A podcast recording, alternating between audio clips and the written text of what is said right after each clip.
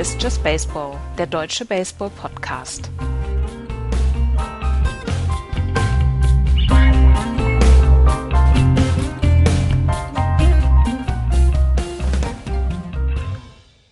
Der 17. Februar 2019, der Frühling guckt durch die Fenster. Es riecht nach Springtraining. Hallo, liebe Leute, zu einer neuen aufregenden Saison bei Just Baseball. In Köln scheint die Sonne bei kuscheligen 4 Grad. Wie sieht es in München aus, Andreas? In München scheint auch die Sonne. Jetzt habe ich gerade eben nicht nachgeguckt, wie viel Grad es sind, aber ich glaube, es sind 2 Grad im Moment. Hallo. Und in Hamburg, Florian? Strahlender Sonnenschein, äh, 8 Grad. Ein Tag wie gemalt für unsere erste Vorschau auf die kommende MLB-Saison 2019. Season 7 Episode 1 Just Baseball. Unsere 248. Ausgabe des kleinen, kuscheligen äh, Baseball-Podcasts. Hätten wir vorher auch nicht gedacht, dass wir sieben Jahre später immer noch hier sitzen. Nee. Aber nee. So ist es. Und ähm, wir haben uns gedacht, zum, äh, zur neuen Saison starten wir mit etwas ganz, ganz, ganz Verrücktem, nämlich nicht mit der American League East, sondern ähm, mit der National League East. Ist das ein Twist? Wahnsinn. Die damit Hörer hat, damit hat wirklich schon. niemand gerechnet jetzt. ja, ja, genau. Es ist fast, fast David Lynch-like. ähm, in der, in der ähm, Vorschau auf die National League East ähm, müssen wir uns mit ein paar Themen beschäftigen, die wir, ja, wie, wie, wie sagt man das, die wir noch gar nicht so richtig einschätzen können, weil wir haben eben im Vorgespräch schon festgestellt, eigentlich ist die American, äh, die National League East noch so gar nicht vollständig zu begreifen, was da passiert im, im, im nächsten Jahr, Andreas. Das ganz große Problem ist, und das zieht sich jetzt zum zweiten Mal durch, das, äh, durch den Winter, ist, dass so viele Free Agents einfach noch nicht ihren Vertrag unterschrieben haben. Wenn man sich das anguckt, Bryce so viele Harper, hochkarätige. So viele hochkarätige, genau. Ja. Bryce Harper und Manny Machado äh, thronen natürlich auch über allem und die thronen seit dem 1. November über allem. Jeder hat damit gerechnet, dass sie vielleicht früh unterschreiben werden, aber die General Manager lassen sich auch dieses Jahr wieder Zeit, genauso wie letztes Jahr und das ist ein beunruhigender Trend und sehr viele Spieler haben dann schon gesagt, Leute, das, das könnt ihr nicht so machen, das, das, das geht einfach nicht und ähm, ich könnte mir vorstellen, dass im nächsten Collective Bargaining Agreement, was dann zwischen MLB und ähm, den Club Eignern dann unterschrieben wird, dass da auch irgendwas gemacht werden muss, um solche Zustände dann zu verhindern, weil letztes Jahr ähm, hatten wir das, dass Leute einfach in Springtraining eingestiegen sind. Und wenn du jetzt siehst, Bryce Harper, Manny Machado werden vielleicht dann erst zum ersten Springtraining-Spiel dann bei ihren Mannschaften sein, müssen sich dann natürlich auch aufbauen. Sie halten sich fit natürlich, aber trotzdem ist das eine sehr, sehr schwierige Situation und das macht die Sache und das macht eine Vorschau gerade in einem National League East sehr schwierig, weil die Philadelphia Phillies gehören zum Beispiel zu den Teams, ähm, äh, denen nachgesagt wird, dass sie Interesse an Bryce Harper und oder Manny Machado haben. Äh, den Washington Nationals wird nach wie vor nachgesagt, dass sie äh, Interesse haben, Bryce Harper wieder zurückzuholen. Ähm, was ist noch mit den Atlanta Braves möglich? Also hier ist eine, eine ganz, ganz große Unsicherheit hier ähm, anderthalb Monate bevor die Saison wieder losgeht und das macht die Sache sehr schwierig im Moment. Ja, ähm, wie, wie kann man sich das oder was wäre eine mögliche Lösung, so, was, so eine Art Free Agent Deadline Day? Ja, vermutlich. Also so, ich, also Dass ich. man sagt, was weiß ich, bis zum 31. Januar oder irgendwie sowas. Ja, oder eben Straf, Strafzahlungen, wenn du Free Agents nach dem so und so ähm, verpflichtest zum Beispiel, könnte man ja auch machen. Also mhm. ich kann ja die beiden Jungs auch verstehen, dass die ähm, natürlich das, die, die, das ist der große Vertrag ihrer Karriere, vor allem bei Bryce Harper wird er das sein. Und, und, äh, und sie, natürlich wollen sie schon gucken, dass sie richtig viel Geld äh, sich, sich holen, aber auch das sind zwei Jungs, die die dieses, die wieder dieses Gefühl haben wollen, auf dem Gras zu stehen und die, sich Bälle zuzuwerfen und ähm, beim Betting Practice ähm, wer den weitesten Home schlägt zu spielen. Also die, die wollen ja auch spielen. Also das ist so eine ganz verzwickte Situation. Und ich, ich glaube, wieder mal musst du es durch Sanktionen lösen, ähm, weil die, äh, die Agenten sind ja auch daran interessiert, den, den, ihren Klienten die bestmöglichen Verträge zu geben und da musst du versuchen, irgendwie ein, einzuwirken. Also es, es, kann ein, es kann nicht sein, dass, dass ja, Teams sich jetzt noch nicht vollzählig sind. Also, dass du kleinere Deals machst, alles in Ordnung. Ne? Das haben wir immer mal wieder, dass jemand einen One-Year-Contract kriegt, weil im Springtraining der Catcher sich verletzt und so weiter. Das, das ist alles in Ordnung und auch da soll es dann meinetwegen Regeln geben, wie man das geordnet macht. Aber jetzt, das, ich meine, wir sind ja immer noch bei über 165, glaube ich, ne? Free Agents unsigned. Das, wenn man sich das mal, das sind zehn pro, äh, also äh, nicht zehn pro Team, das sind fünf pro Team. Ähm, das das finde ich zu viel. Das ist mhm. Wahnsinn und halt mit, mit besonderem Blick auf die ähm, auf, den, auf das Datum. Ne? Es ist halt der, der 17. Februar, nächste Woche fangen die ersten äh, Springtraining Games an. Ja. Wir haben, wir ja, haben wobei ich glaube, ich glaube vor allem, also ich glaube, das Wichtigste bei so einem Springtraining sind die wirklich, deswegen sind sie am frühesten da, sind die Pitcher und ähm, die Catcher, dass die sich einspielen. Bei so jemandem wie Harper dennoch. und Machado ist es, ist es jetzt nicht unbedingt notwendig, dass er von Anfang an dabei ist. Sind sie ja auch normalerweise nicht. Aber es kann nicht sein, dass die erst eine Woche vor Regular Season Start ins Training ein. Das, das, mhm das, das nimmt ja vor allem, also wir wissen, dass man im, im April oder auch im Mai natürlich keine World Series gewinnt, aber es nimmt ja diesen Spielen auch eine Wertigkeit weg, wenn dies, das Team noch nicht vernünftig eingespielt ist. Also das, das hat ja eben nicht nur diese Auswirkung, dass die nicht, nicht verpflichtet sind, sondern es, es fehlt ja dann auch an, du musst ja so ein Team auch aufbauen und wenn du dafür die reguläre Saison nimmst, das finde ich halt, das, das nimmt eine Wertigkeit weg. Ja, aber es ist ja nicht nur die Wertigkeit der Spieler, äh, der Spiele, sondern es ist ja auch ein, ein ganzer Rattenschwanz, der da dranhängt, mhm. weil wenn du, ähm, wenn du, wenn du, was weiß ich jetzt, Manny Machado oder Bryce Harper verpflichtest, dann hast du ja andere Spieler in deinem Roster, die du halt nicht mehr besetzen kannst ja. oder die du weggeben musst. Und die hängen ja auch noch in der Luft. Da weiß ja. ja. auch niemand Bescheid. Und es ist ja auch diesen Spielern gegenüber hoch unfair, wenn du dann irgendwann im März sagst, hier, pass auf, du hast übrigens keinen Platz mehr, such dir einen anderen, such dir einen anderen Verein. Ja, absolut. Ja, also und, und ich meine, die, die, und auch die zweite und, und vor allem, was man bei solchen Sachen nie vergessen kann, gerade diese dritte Reihe, ne, die so zwischen Minor und Major immer so ein bisschen hin und her ähm, äh, äh, stehen, die, die wissen ja heute noch nicht, wo sie mit ihren Familien jetzt das Jahr über hinziehen sollen. Das klingt ja. alles doof, aber auch das äh, hat ja eine menschliche Komponente und die Teams wissen ja auch nicht, wenn, die, wenn man sich jetzt ähm, Harper holt, dann holt man sich ja auch einen großen Batzen Salary Cap und ähm, kann ich danach überhaupt noch irgendwelche Signings machen, um nicht in die Luxury Tax zu fallen? All diese Fragen werden halt, ja, keine Ahnung, kurz bis vom First Pitch gelöst. Und äh, ja, und, und, und kompetitiven Baseball sehen wir dann vermutlich erst ab Juni oder so, weil die sich erstmal, weil die ja noch alle eingerostet sind. Ah, gut, übertrieben, aber. Wenn man sich die Namen alleine anguckt, wer hier noch unsigned ist, du fängst ja an, du fängst ja an bei Manny Machado und Bryce Harper, aber Dallas Keuchel hast du zu dem Zeitpunkt noch nicht gesagt, der in den letzten Jahren ja nur wirklich bewiesen hat, was für ein großartiger Pitcher er ist. Du hast Craig mhm. Kimbrell im Moment noch als ähm, unsigned Free Agent. Ähm, du hast auf der äh, First Baseman Position zum Beispiel noch Handley Ramirez und Logan Morrison. Gut, die haben jetzt letztes Jahr nicht so richtig viel kaputt gemacht. Second Baseman hast du noch Josh Harrison, hast du Logan Forsyth und Brandon Phillips als unsigned Free Agent. Du hast Mike Mustakas zum Beispiel noch als Third Baseman, der noch nicht, äh, der noch keinen äh, Vertrag unterschrieben hat. Jose Iglesias als Shortstop, der letztes Jahr zweieinhalb, äh, 2,5 War hatte, Wins above Replacement hatte. Auf den im Left Field hast du Marvin Gonzalez, Dennard Span, Derek Dietrich. Craig Gentry, alles Leute, die, die ein Team nicht verstärken können, aber auf einer äh, Position spielen können, die vielleicht bei manchen Teams noch hinterfragt ist, beziehungsweise gefragt ist. Adam Jones hast du als Centerfielder noch. Bryce Harper letztes Jahr 3,5 Wins above Replacement. Carlos Gonzalez, José Bautista. Ob José Bautista jetzt noch einen Vertrag kriegt, ist eine andere Geschichte.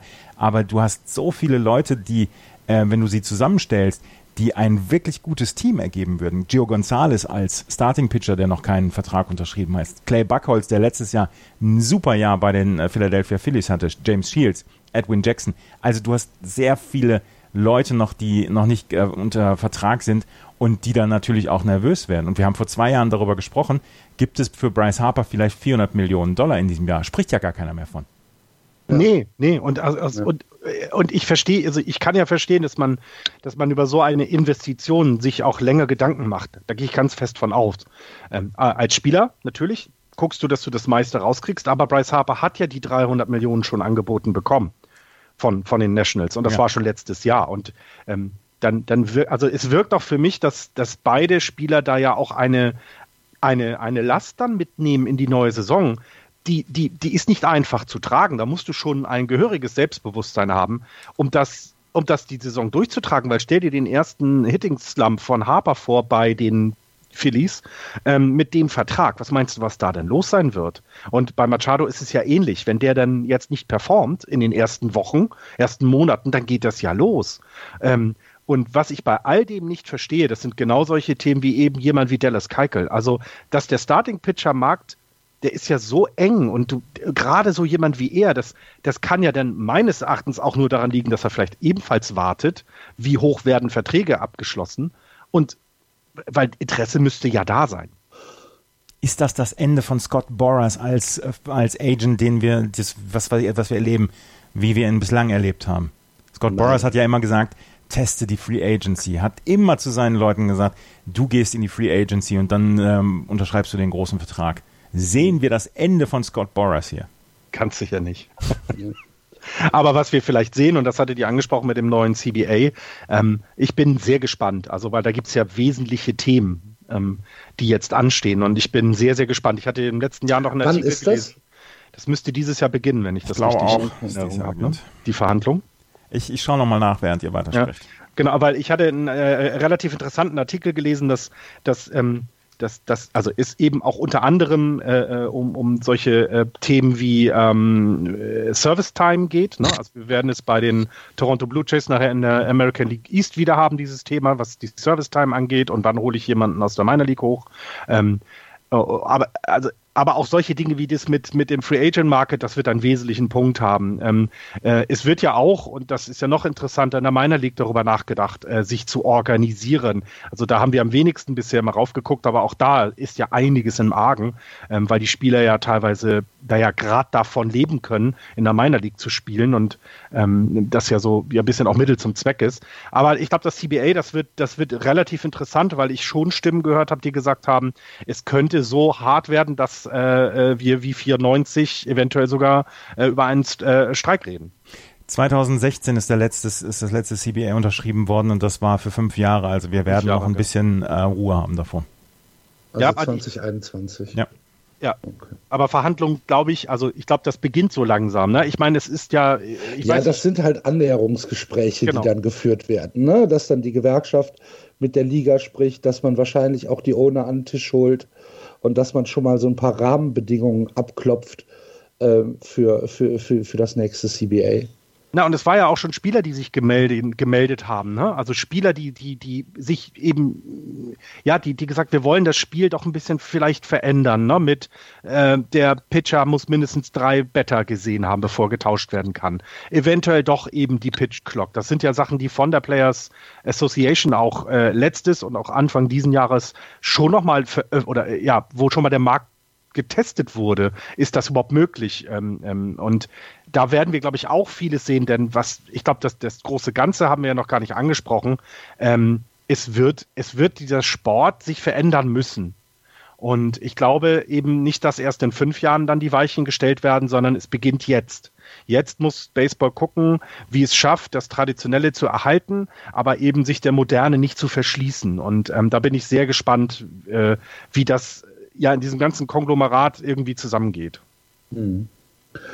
Ja, dann äh, achten wir darauf und schauen gespannt auf die weiteren Entwicklungen. Das war jetzt eine sehr, sehr lange Vorrede für die äh, Vorschau der National League East. Aber ihr, liebe Hörer, habt gehört, es ist halt, ja, es ist noch einiges, was, äh, was zu besprechen ist, was gar nicht so klar ist. Ähm, wollen wir trotzdem mal mit, mit der Division anfangen und mal schauen, was uns da nächstes Jahr erwarten könnte? Ach, jetzt habe ich auch keine Lust mehr. Okay, dann ich musste, jetzt hier auch. Ich, ich, musste mich auf die Toronto Blue Jays und die Miami Marlins vorbereiten. Du hast Vladimir Guerrero Jr. Ich möchte von dir keinerlei Beschwerden hören. Ja, aber das ist alles. Mir gibt es. Also, okay. Ja, fangt ihr an. Ich, ich will das Schöne erstmal hören. Ich möchte, ich möchte die Geschichten über die Braves, Phillies. Na, ob das alles so schön ist, warten wir mal ab. In der letzten Saison haben die Atlanta Braves die East gewonnen. 90 Siege, 72 Niederlagen. Durchaus eine Überraschung, wenn man bedenkt, dass die Washington Nationals, die auf Platz 2 gelandet sind, eigentlich der Hausruhe-Favorit vor der Saison waren. Hinter den Nationals die Phillies mit schon einer negativen Bilanz 80-82, die Mets auf Platz 4 mit 77 Siegen und auf dem letzten Platz die Miami Marlins mit 63 Siegen. Und wenn wir uns jetzt mit den Atlanta Braves beschäftigen, dann müssen wir ähm, ein, einen Schritt zurückgehen zum letzten Jahr. Wir müssen versuchen, die Erwartungshaltung realistisch zu gestalten. Im letzten Jahr ähm, war es so, dass die, dass die Liga gewonnen wurde, aber nicht nur durch eigene Stärke, sondern halt auch vor allen Dingen durch die Schwäche der anderen Mannschaften, durch diese Inkonstanz der Nationals, durch ähm, die noch nicht wieder vollständig hergestellten Phillies. Ähm, man hat viele, viele Spiele innerhalb der Division gewinnen können, wo man nicht unbedingt mit, mit gerechnet hat. Und die Braves waren letztes Jahr drei Jahre zu früh dran. Sie sind dieses Jahr immer noch zu früh dran. Es ist also nicht so, dass man sagen kann, die Braves werden sich auf jeden Fall steigern und werden in Richtung 95 Siege äh, laufen. Das wird nicht passieren weil die Braves immer noch ein sehr, sehr junges, ein relativ unerfahrenes Team sind, wo man einfach sagen muss, Leute, bleibt realistisch und auch wenn diese Saison jetzt nicht der, der nächste Schritt werden wird, dann müsst ihr dennoch sagen, alles wird gut, weil dieses Rebuild immer noch nicht abgeschlossen ist und weil die Verträge mit den jungen Spielern in den nächsten Jahren wichtiger sind als eine Win-Now-Mentalität zu haben. Die Braves haben jetzt in der Offseason ja so gut wie nichts gemacht.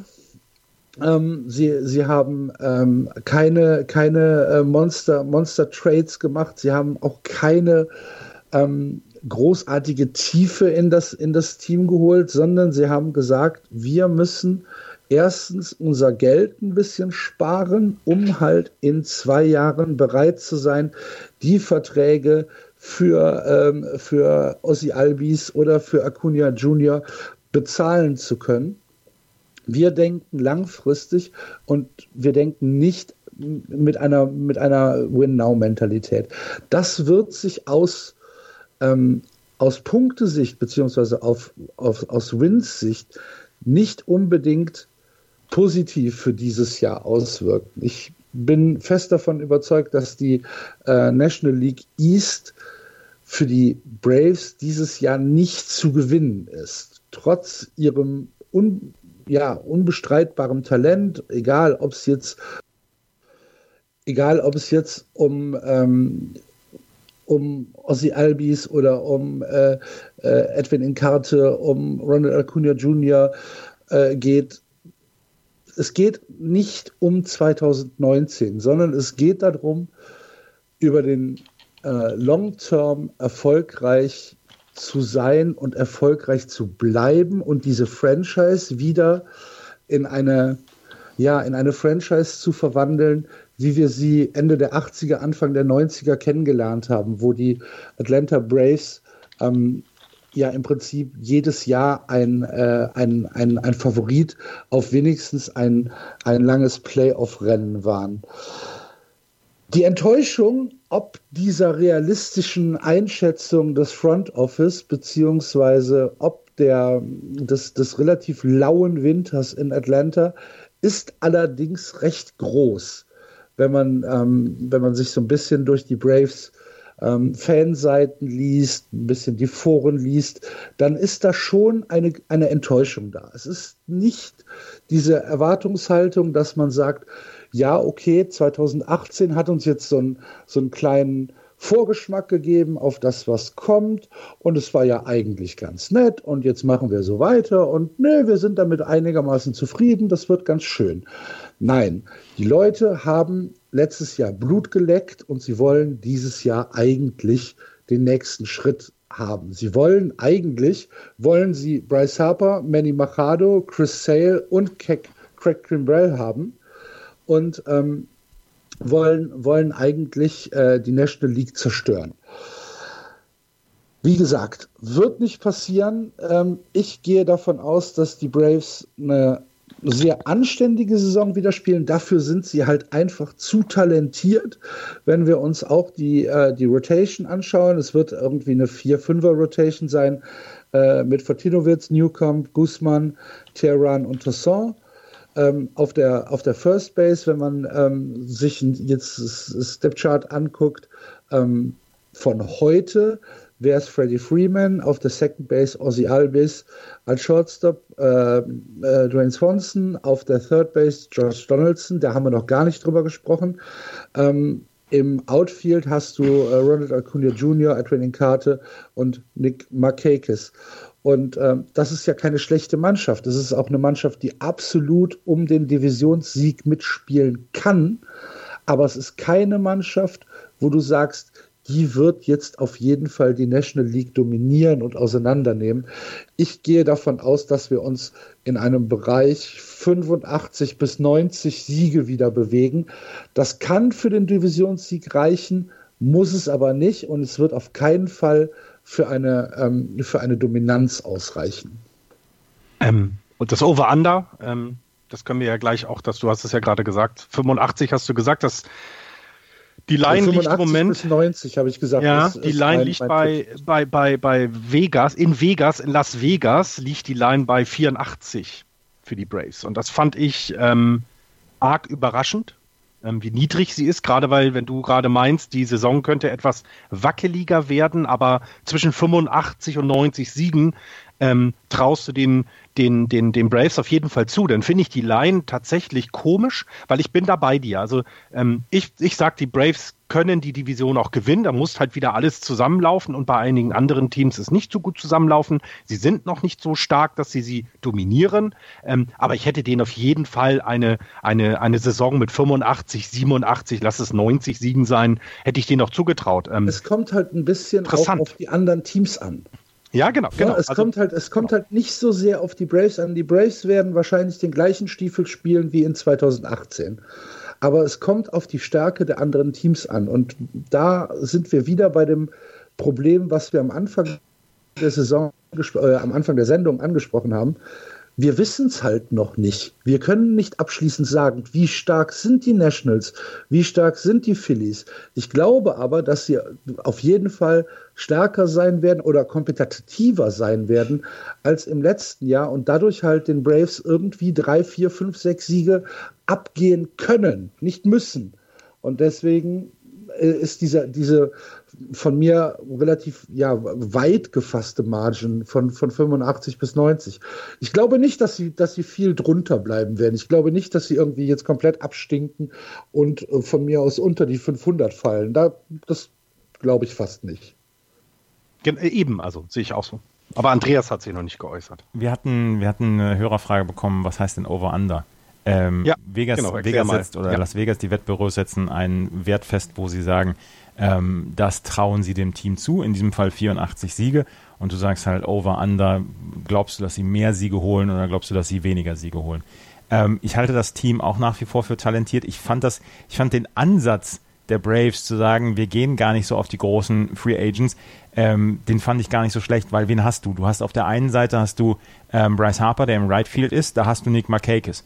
Ähm, du hast auf der anderen Seite Shortstop äh, Manny Machado, da hast du Dansby Swanson, den du gerne weiter ähm, aufbauen willst, beziehungsweise dem du eine gute Zukunft zutraust. Du würdest einem von diesen Spielern ähm, dann so ein bisschen die Sicht versperren. Und ob das, ob das jetzt äh, Bryce Harper, ob, das, ob der jetzt so viele Siege bringt, so viele Siege zusätzlich bringt, dass er die, ich sage jetzt mal 300 über, Millionen. Über Swanson zum Beispiel. Was bitte? Über, über Swanson. Ja, zum Beispiel. Ähm, ja. Das, das ist ja dann noch nicht äh, gesagt und ob du dafür wirklich so viel Geld binden musst, damit, äh, damit du Bryce Harper oder Manny Machado bekommst. Ich mochte die äh, Verpflichtung von Josh Donaldson sehr, weil wenn er fit ist, hat er nach wie vor gezeigt, dass er, dass er zu den besseren Third Basemen dieser Liga gehört und ähm, das Problem war halt, dass er nicht fit war in den letzten Jahren. Mhm. Ähm, ich mag die Rotation nach wie vor mit Julio Teheran, mit Tuki Toussaint und mit Mike Foltinowitz Freddie Freeman steht sowieso über allem.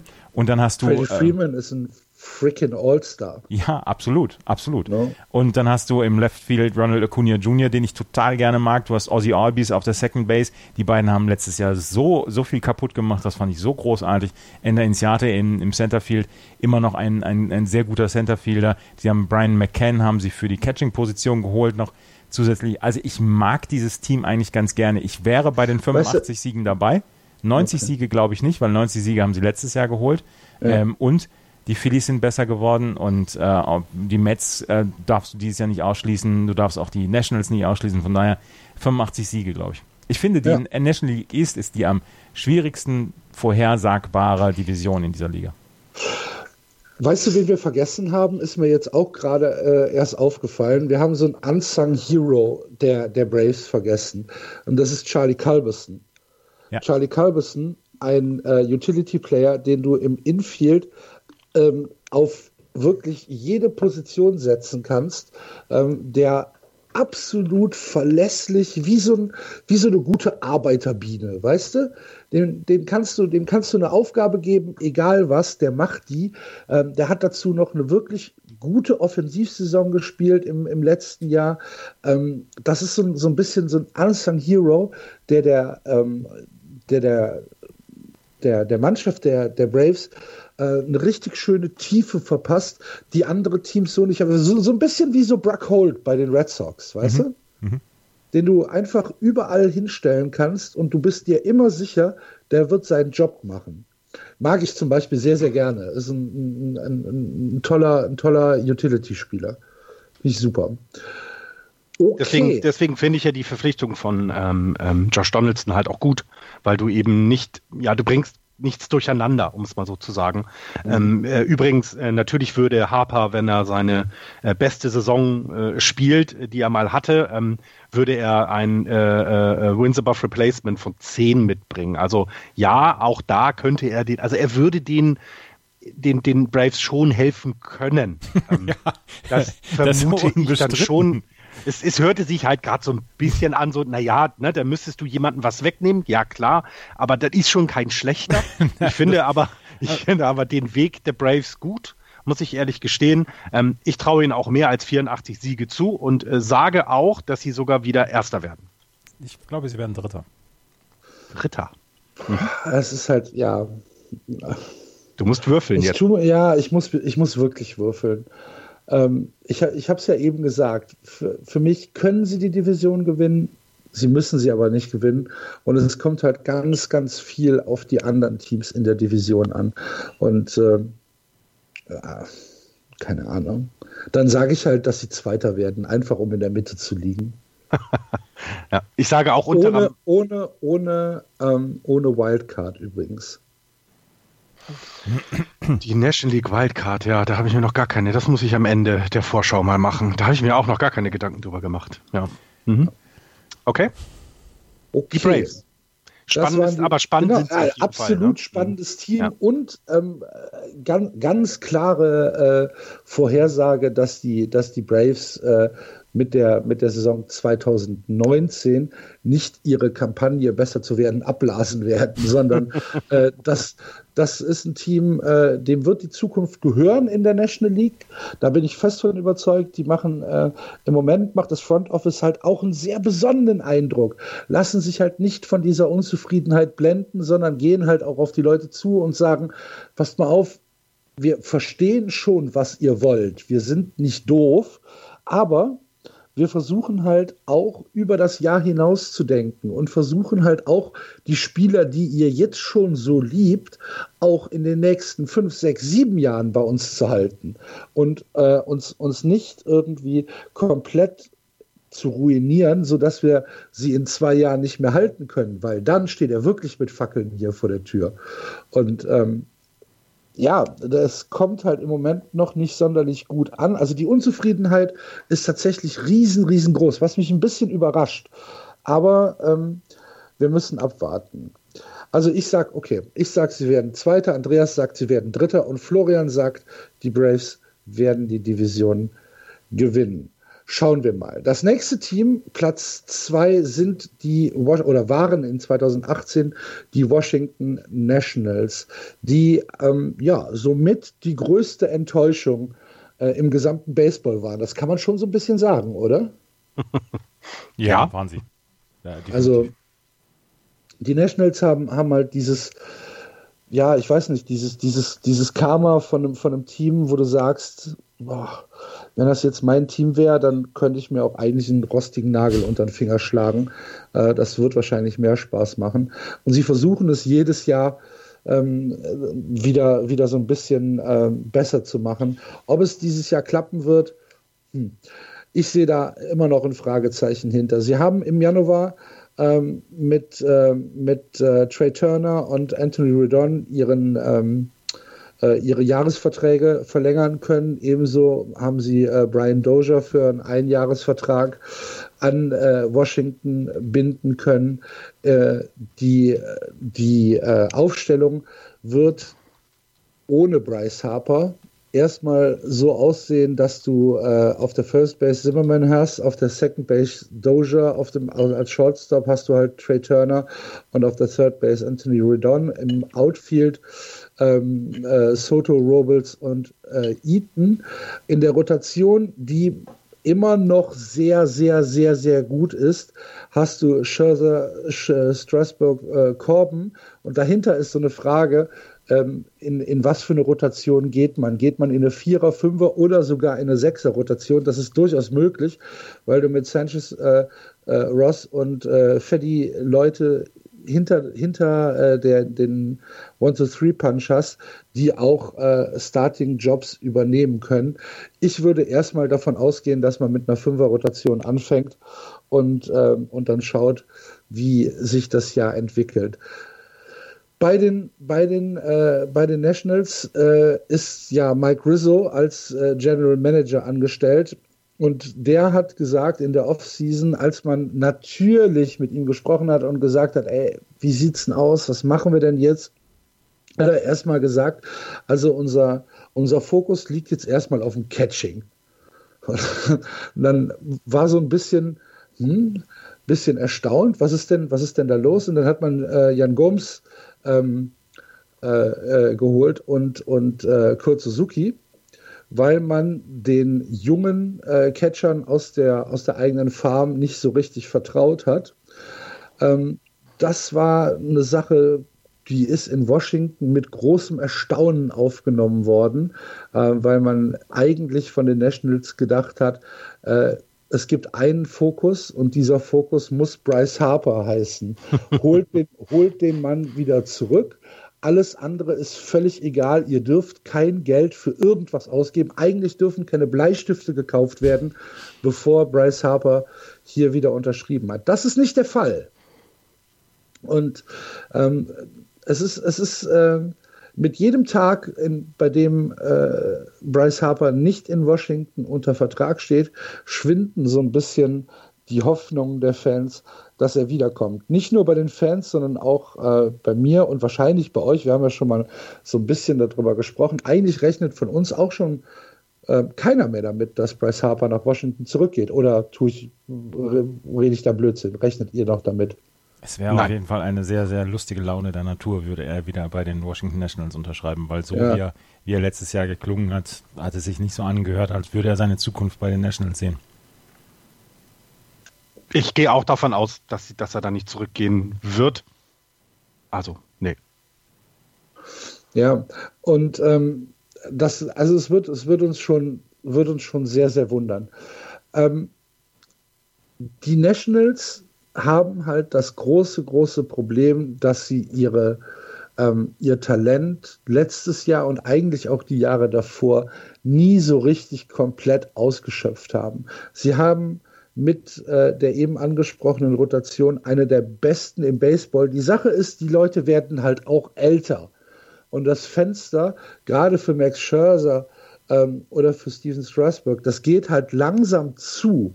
Ähm, es, es, es, es, schlägt nicht wegen Durchzug, aber so ein bisschen, so ein bisschen auf Kipp steht es dann schon irgendwann.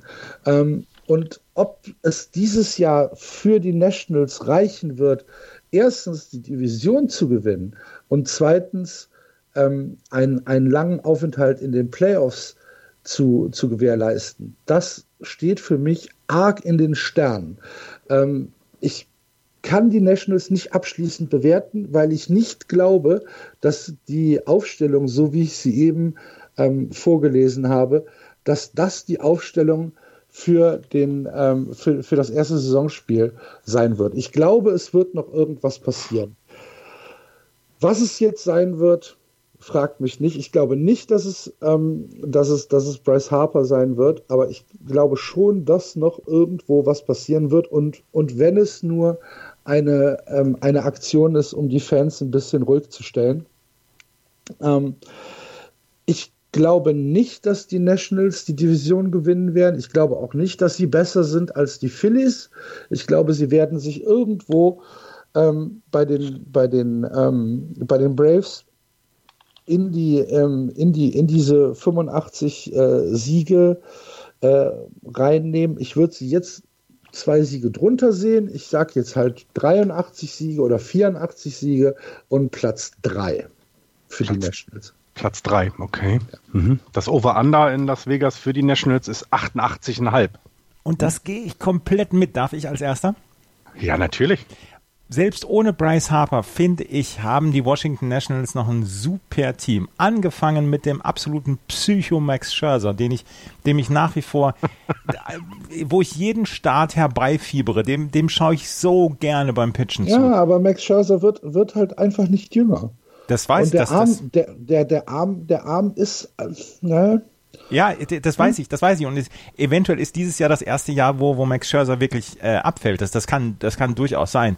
Ähm, sie haben mit Steven Strasberg, Patrick Corbin, Annabelle Sanchez äh, und Joe Ross immer noch eine sehr gute Rotation dahinter. Das ist nicht, das ist nicht das, was dir die Schuhe auszieht, aber das ist eine sehr, sehr gute Rotation. Und gerade Steven Strasberg hatte letztes Jahr ein sehr gutes, ähm, ein sehr gutes Jahr. Du hast Anthony Rondon, der letztes Jahr offensiv super Zahlen aufgelegt hat. Du hast Ryan Zimmerman, der letztes Jahr eher eine Off-Season hatte, aber der an der First Base und auch offensiv eine ganze Menge zu leisten imstande ist. Trey Turner auf dem Shortstop mag ich sehr gerne. Brian Doja auf der Second Base mag ich sehr, sehr gerne, gerade auch ähm, als Defensiver. Und dann hast du mit Victor Robles. Aber die waren auch letztes Jahr alle da. Ja, ich weiß, ich weiß, ich weiß. Und trotzdem, es ist eine, ein neuer Frühling da. Ein neues weißes Blatt Papier 2019. du hast, du hast mit, äh, du hast mit Victor Robles, Robles, wie er auch jetzt immer, äh, immer ausgesprochen wird, ähm, hast du einen, einen Typen, der ähm, in Washington wirklich unglaublich Vorschusslorbeeren äh, erntet bzw. erwartet, der auf der Centerfield-Position äh, super ist, der offensiv eine ganze Menge bringen kann und der vielleicht so einer der Nachfolger ist für jemanden wie Bryce Harper. Alleine was das, was das Ansehen äh, auf, auf, auf sich bringt bzw. was das Ansehen ansieht, äh, ist auch egal. Du hast ein ordentliches Bullpen mit Sean Doolittle, Trevor Rosenthal, Kyle Barraclough. Ähm, das passt alles meiner Meinung nach. Und deswegen glaube ich, dass sie ähm, nächste Saison auf Platz 2 landen werden und auch die Wildcard holen werden und dann wieder in der ersten Runde ausscheiden werden, beziehungsweise im Wildcard-Game ausscheiden werden. Mhm. Also so stark dann doch ja, okay. Ich, ich sehe ich es ein bisschen wie Axel. Also bei mir würden sie auch auf Platz 3 landen dann in der Endabrechnung. Ähm, weil, vielleicht ist das aber auch blöd, was ich tue, denn ich gucke das, was letztes Jahr war und bewerte das und sehe es dieses Jahr. Und das war eben nicht gut. Und vielleicht hast, hast du recht, Andreas, und man sollte da die Pfanne heißer machen, was die Nationals angeht. Ähm, für mich wäre da die große Frage, wenn sie jetzt die Division dann meinetwegen sogar gewinnen, ohne Bryce Harper, und in den Playoffs genauso weit kommen, ja, was hat er denn dann gebracht die ganzen Jahre? Das finde ich dann halt eine spannende Frage. Ähm, weil können sie ja auch ohne ihn anscheinend. Ähm, ich sehe aber auch die 88 Siege, also 88,5 finde ich eine super schwierige Zahl. Ich sage jetzt einfach mal Under, weil sie Dritter werden und die Braves sollen Erster werden. Also die lass sie dann eben, keine Ahnung, 85, 87 Siege schaffen. Okay, also Florian sagt äh, 85 bis 87 Siege. Ich sage unter 85 Siege. Andreas sagt 88 auf jeden Fall. Ja, wegen des neuen okay. Frühlings.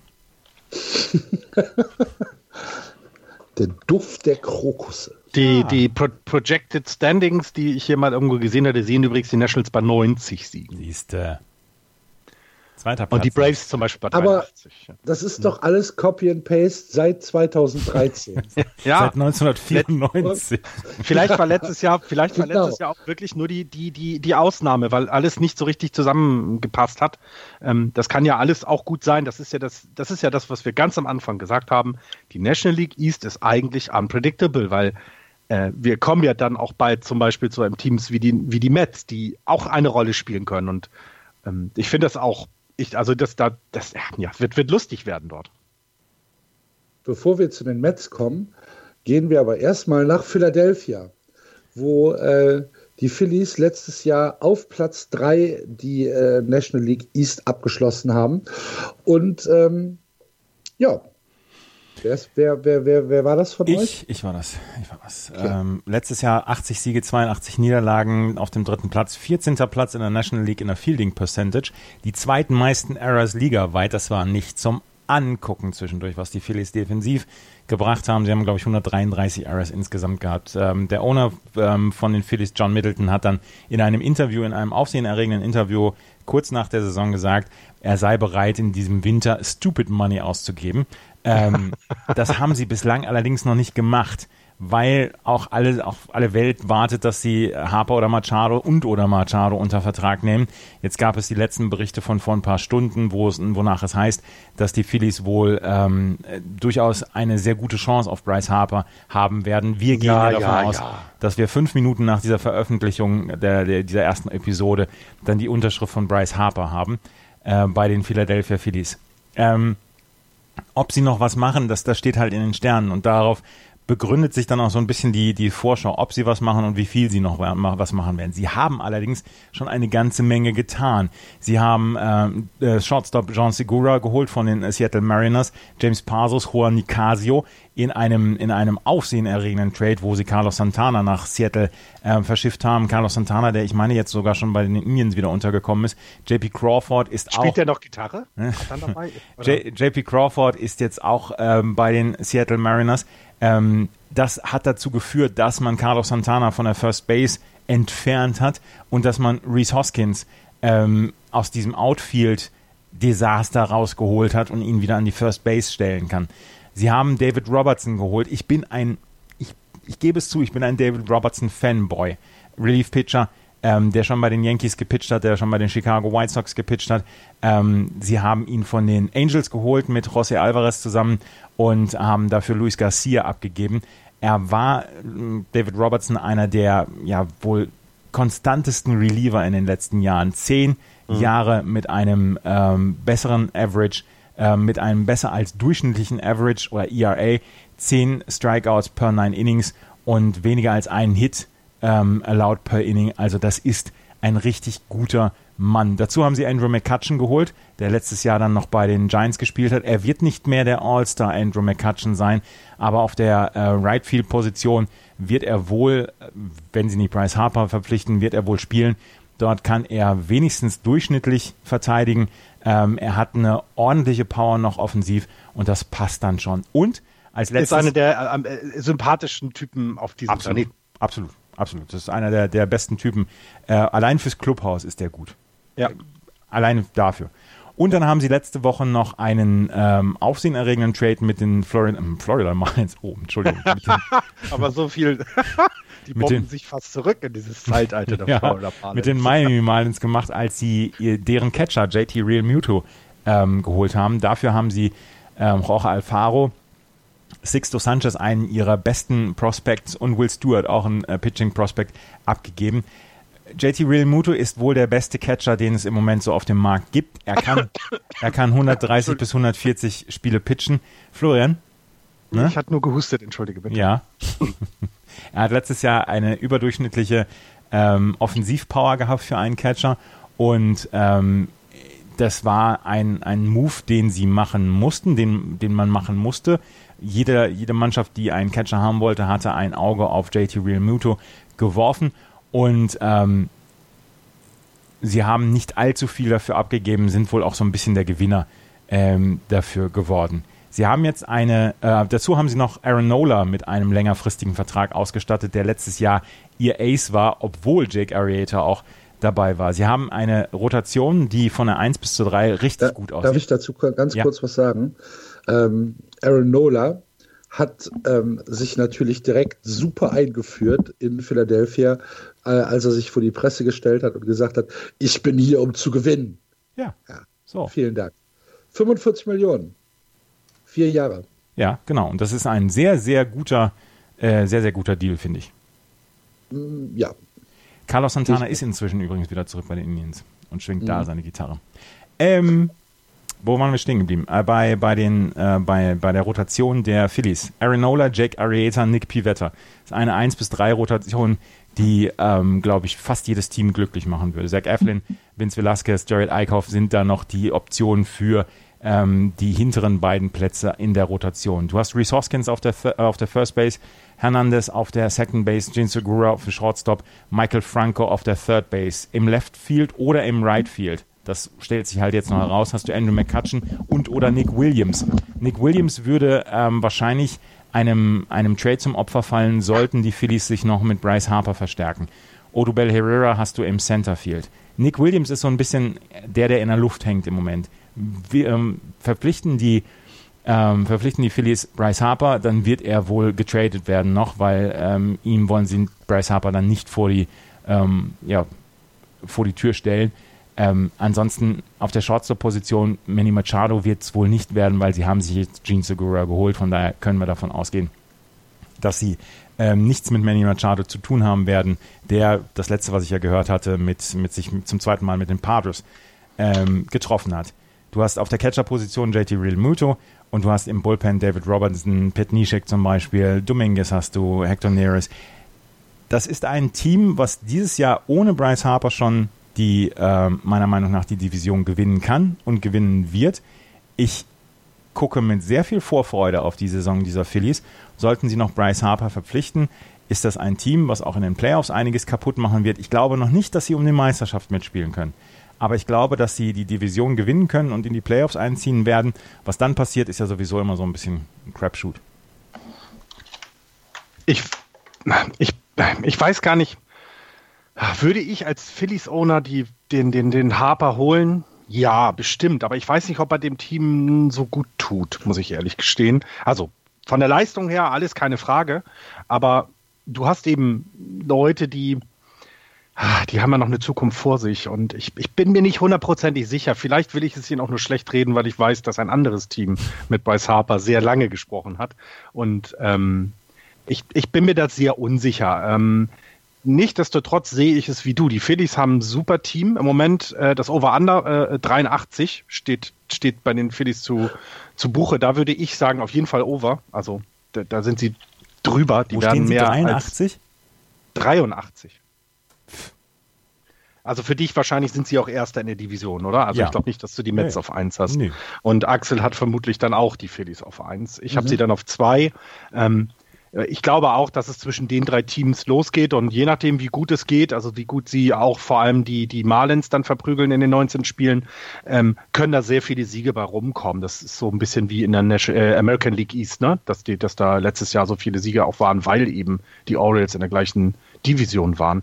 Ähm, das, das könnte ja auch sein. Die Phillies sind, sind für mich aber am schwersten äh, einzuschätzen, weil ich sie auch am wenigsten gesehen habe letztes Jahr. Sie werden mit JT Realmuto besser. Er ist wirklich einer der besten Catcher der Liga. Ähm, es gibt noch einen, den ich besser einschätzen würde, aber das ist wahrscheinlich durch die rosarote oder äh, orangene Brille gesehen. Ich fand vor allem den, den Move mit John Segura fand ich wirklich smart, weil das nicht dieser mega Bock Blockbuster-Trade ist oder diese Mega-Verpflichtung, aber das Team richtig gut verstärken wird. Also ich äh, exakt das, was du zu Andrew McCutcheon gesagt hast. Der wird eine solide Saison, wird ihn, wird denen helfen und vor allem bringt er vielleicht so ein bisschen auch Brust raus Mentalität wieder mit ins, ins, ins Clubhaus. Dieses, hey, komm, jetzt geht's los, wir haben Spaß und weil wir so eine gute Truppe sind, gewinnen wir auch ganz viele Spiele. Ähm, also das wird ein richtig interessantes Team und äh, die Rotation, also das mit Aaron Nola, Top-Deal, also das, das Front Office hat ja wirklich sich vom, vom Saulus zum Paulus ge, äh, ge, geändert, ne? wenn man dann an die, an die langfristigen Verträge Na, der letzten. Warte mal ab. okay, da gut, aber im Moment halt sieht es tatsächlich so aus.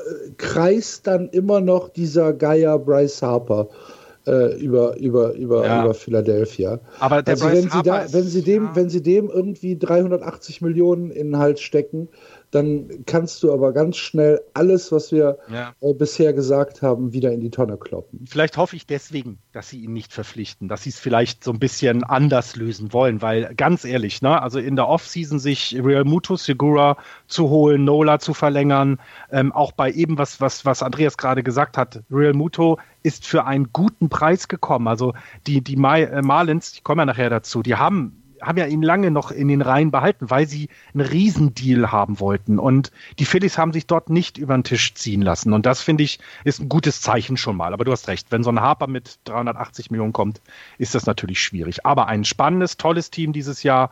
Ähm, ähm, ich gehe auch fest davon aus, dass sie mehr als 83 Siege holen. Und äh, bei mir werden sie dann Zweiter. Ich gehe natürlich mit allem mit, was Andreas gesagt hat, eben.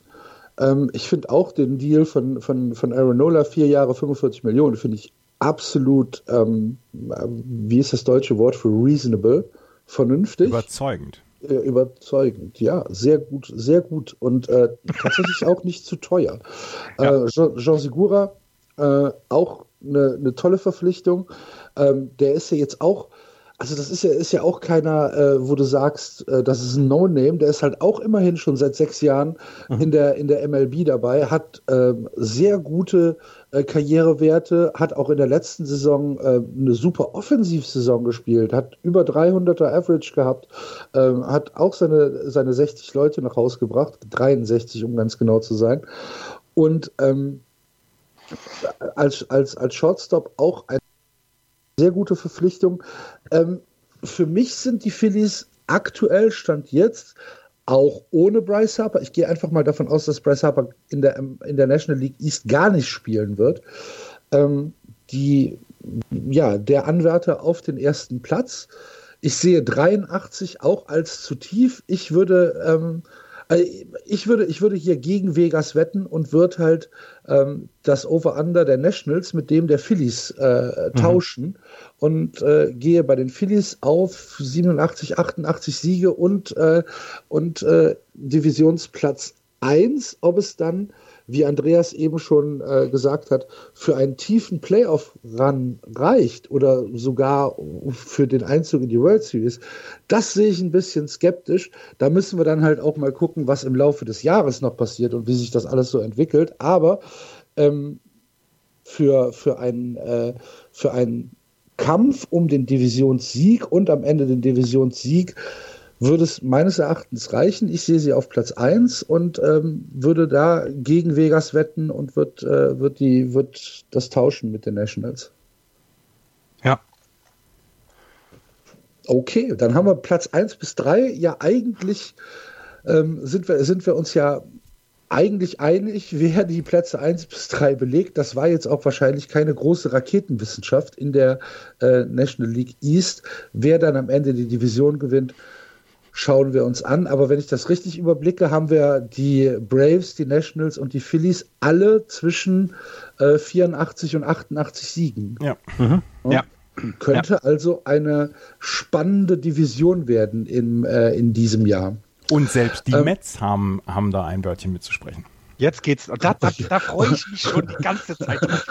und eine Überleitung wie gemalt, Herr Thies. Wenn wir zu den Mets gehen, gehen wir ja so ein bisschen in die Schmuddelecke der MLB. Ne? Ja. Das ist ja ist immer so ein bisschen. In die Keller. Der, der, der seit drei Wochen, der seit drei Jahren nicht aufgeräumt worden ist. Und wo auch kein Licht reingefallen ist in den nein, letzten drei Jahren. Nein, das Licht ist, es flackert so ein bisschen. Ja, es, ist, es ist muffig. Es ist muffig. Ja. ja das ist das, so, Dafür sind Tiere drin. Ja, ganz viele. Blinde Tiere. Und irgendwo ist Jacob de Grom und will raus. entwickelt haben. Und, und irgendwo, irgendwo sitzt Jacob de Grom und will einfach raus. Aber er kommt nicht raus. Jacob de Grom hat, ist letztes Jahr ähm, in der National League der Cy Young Award Winner geworden mit einem 1,70er ERA und was anderes hätte ich auch nicht ver vertragen, wäre jemand anders als er ähm, der Cy Young Gewinner geworden. Ansonsten gab es sehr viele sehr schlechte Nachrichten und wir sagen es seit seit ihrem seit ihrem World Series Run, Run sagen wir es eigentlich, dass, dass sie mit die beste Rotation haben, dass sie eigentlich ein super Team haben, aber es hat überhaupt nichts funktioniert und man wird ja auch so ein bisschen depressiv immer, wenn man auf die auf die New York Mets guckt. Letztes Jahr 77 Siege, 85 Niederlagen.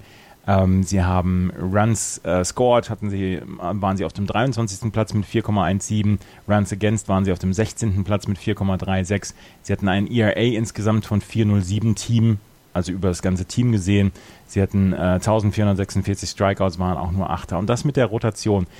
Sie haben allerdings in dieser, in dieser Offseason eine ganze Menge gemacht und sie haben eine ganze Menge Erfahrung dann auch mit reingebracht. Sie haben Robinson. Alter also, Alter hm? hast du. Du hast Alter falsch Nein, nein, sie haben Erfahrung reingebracht. wenn, wenn Robinson Cano zuhört und er tut es regelmäßig, dann äh, würde er äh, Alter jetzt hier auch ähm, tatsächlich als, als Beleidigung abtun. Ähm, Robinson Cano ist einer derer, die reingekommen sind in die, in die Mannschaft neu. Edwin Diaz ist dazugekommen, Wilson Ramos ist dazugekommen. Sie haben ähm, die 2019er Mets sehen anders aus als letztes Jahr. Wenn man sich ähm, ihr, ihr Depth Chart anguckt, auf der Second Base Robinson Cano, auf der First Base Todd Frazier, auf der Shortstop-Position Ahmed Rosario, dem man dieses Jahr den zu Durchbruch zutraut, Jet Lowry auf der Third Base. Sie haben einen guten Mischung, eine gute Mischung aus Erfahrung und Neuankömmlingen in, im Infield. Sie haben Michael Conforto, der letztes Jahr so ein bisschen zum Superstar geworden ist. Sie haben Juan Lagares im Centerfield, Brandon Nimmo im Right Field. Die, das Bullpen wird angeführt von Edwin Diaz. Juris Familia ist noch mit dabei. Seth Lugo ist mit dabei. Dann haben sie in der Rotation natürlich Jacob de Grom, Noah Syndergaard, Zach Wheeler, Steven Matz und Jason Vargas. Wenn diese Rotation gesund bleibt, und auch das sagen wir seit drei Jahren unaufhörlich, ist das wohl mit die beste Rotation der Liga. Noah Syndergaard hat allerdings jetzt seit anderthalb Jahren Probleme. Letztes Jahr hat er Fingerprobleme gehabt äh, musste da dann, ich glaube, 50 Spiele insgesamt aussetzen. Jacob de Grom hatte eine gesunde Saison. Aber ob Jacob de Grom eine 1,70er ERA-Saison nochmal wiederholen wird können, das ist die große Frage, weil 1,70 wiederholst du nicht so einfach. Ähm, mhm. Wenn es allerdings ein 2,10er ERA ist oder ein 2,1er ERA ist, ist auch jeder Alles damit super. glücklich. Ja. Ja, ja. Ist, ist, jeder damit glücklich. Schon. Noah das wäre schon ausreichend dann, ne? Ja, ja Noah Syndergaard, wollen halt alle, äh, sagen alle, er muss gesund bleiben. Zach Wheeler hat letztes Jahr einen... Und er muss zum Arzt gehen, vor allen Dingen, wenn irgendwas ist. Das wäre nett, wenn er zum Arzt gehen würde, wenn irgendwas ist, ja. Ähm, und wenn er nicht sagt, hier, ach komm Leute, das, das ist alles okay. Das gehört so. Das gehört so. Das mit meinem Finger und Ärzte sind alles ehemalige Medizinstudenten. Was willst du denn mit denen? Die, du hast Zach Wheeler, Steven Matz, die letztes Jahr in Phasen der Saison für richtig gute, gute Pitching-Leistungen ähm, gesorgt haben. Ähm, die müssen allerdings auch gesund bleiben. Wie gesagt, wenn 1 bis 4 gesund bleibt, dann kannst du auf der 5, kannst du mit Jason Vargas, äh, mit Oswald kannst du da noch ein bisschen rum äh, aber dann hast du eine fantastische Rotation. Aber das Problem ist, sie sind es halt nie gewesen. Sie sind halt nie gesund gewesen. Ähm, die Offensive macht für mich einen ordentlichen Eindruck und ich glaube auch, dass so ein bisschen eine Frischzellenkur gewesen ist. Robinson Cano nach seiner Dopingsperre letztes Jahr ist er ja bei den Seattle Mariners so ein bisschen in Ungnade gefallen. Die Mariners waren sehr froh, dass sie ihn traden konnten, dass sie vor allen Dingen seinen großen Vertrag traden konnten. Ähm, bei den äh, Mets soll er, ja, soll er quasi nochmal einen Neuanfang machen. Ob er nochmal in der Lage dazu ist, offensiv äh, wie defensiv so eine Saison wie vor zwei oder drei Jahren hinzulegen, das bleibt die große Frage. Und deswegen gibt es nach wie vor sehr viele Fragezeichen äh, bei den Mets. Ich glaube und ich traue ihnen zu, von 1 bis 4 alle Positionen in, diesem, in dieser Division zu besetzen. Ich habe sie im Moment auf Platz 4, aber das ist eine ganz knappe Geschichte. Und deswegen glaube ich, dass die National League ist, die am, am schwierigsten zu prognostizierende ähm, Division ist. Sollten die vier Starting Pitcher verletzungsfrei bleiben und eine komplette Saison durchpitchen, dann traue ich ihnen den Platz 1 zu. Mit einer, ja. mit einer überragenden Defensivleistung. Sollten ja. sie nicht ähm, das bleiben. Dann bleiben sie, dann bleiben sie knapp vor den Miami Marlins. Aber ansonsten, ja. ja, das Interessante bei den, bei den Mets ist ja, dass das Over-Under ähm, bei 83,5 steht. Ne? Also ich, als ich das gelesen habe, habe ich erst mal gedacht, äh, hat irgendjemand irgendwo Drogen verteilt, die ich nicht bekommen habe, weil ich eher unter 80 die gesehen habe. Ähm, das, was du jetzt alles gesagt hast, sind eben genau diese hätte, wenn und abers, die wir schon seit dem World Series Run bei den Mets haben. Und deswegen sage ich, sie werden keine 80 Spiele gewinnen und werden Vierter werden. Jetzt habt ihr es beide geschafft, in der Vorschau auf die Mets äh, Tim Thibault nicht zu erwähnen. Und Johannes Cespedes. Ja. ja, Johannes Cespedes hat gesagt, er ist, er ist gesund und er will wieder, er will auf jeden Fall spielen in dieser Saison. Ähm, ob er fit ist, ist er denn, ist er denn noch bei den, bei den Mets unter Vertrag? Steht noch ein ja, Roster. Ja, ist, es, ist, er, ist er im Moment noch. Aber der, der wird wohl erst, so wie ich das gelesen habe, eben gerade kurz gelesen habe, wird wohl erst äh, Richtung Juli, August fit sein. Ja. Also. Naja, also ähm, in, der, in, in der DL steht er Day to Day. Äh, Übrigens heißt die DL gar nicht mehr DL. Wusste, habt ihr nee. das mitbekommen? Ja, die heißt jetzt Injury, äh, Injury List, ne? Mhm. Aha die wollten so ein bisschen, ja, disabled ist ein äh, anderes Wort in. Genau. Disabled steht halt für körperbehindert und das genau. wollten sie rausnehmen, deswegen haben sie jetzt auf die, äh, auf die Injury Injury. List gewechselt. Ja. Okay, ja. dann äh, sagen wir halt, auf der Injury List äh, steht er auf, auf, auf Day to Day. Ja. Okay. Ähm, Spannend, also. Schauen wir mal, ja, ich finde, ich find, ähm, für die, für die Mets ist es, glaube ich, ein enorm wichtiges Jahr, weil was passieren kann, wenn es nicht so wird, ähm, wie, wie Andreas gesagt hat, also wenn sie nicht ähm, in der Division äh, eine Rolle spielen, dann kann es auch sein, dass sie halt einfach explodieren, weil ähm, die, gesamte, die gesamte Rotation äh, ist im Prinzip im nächsten Jahr äh, freiwillig. Jacob de Grom, Noah Syndergaard, Zach Wheeler und Steven Matz haben nur diesen Einjahresvertrag ähm, bei, bei, den, ähm, bei, den, bei den Mets. Ähm, die können nächstes Jahr äh, im Prinzip alle weg sein, wenn es schlecht läuft. Ja, Cespedes hat noch, Cespedes hat noch 30 Millionen. Ja. ja. Ich.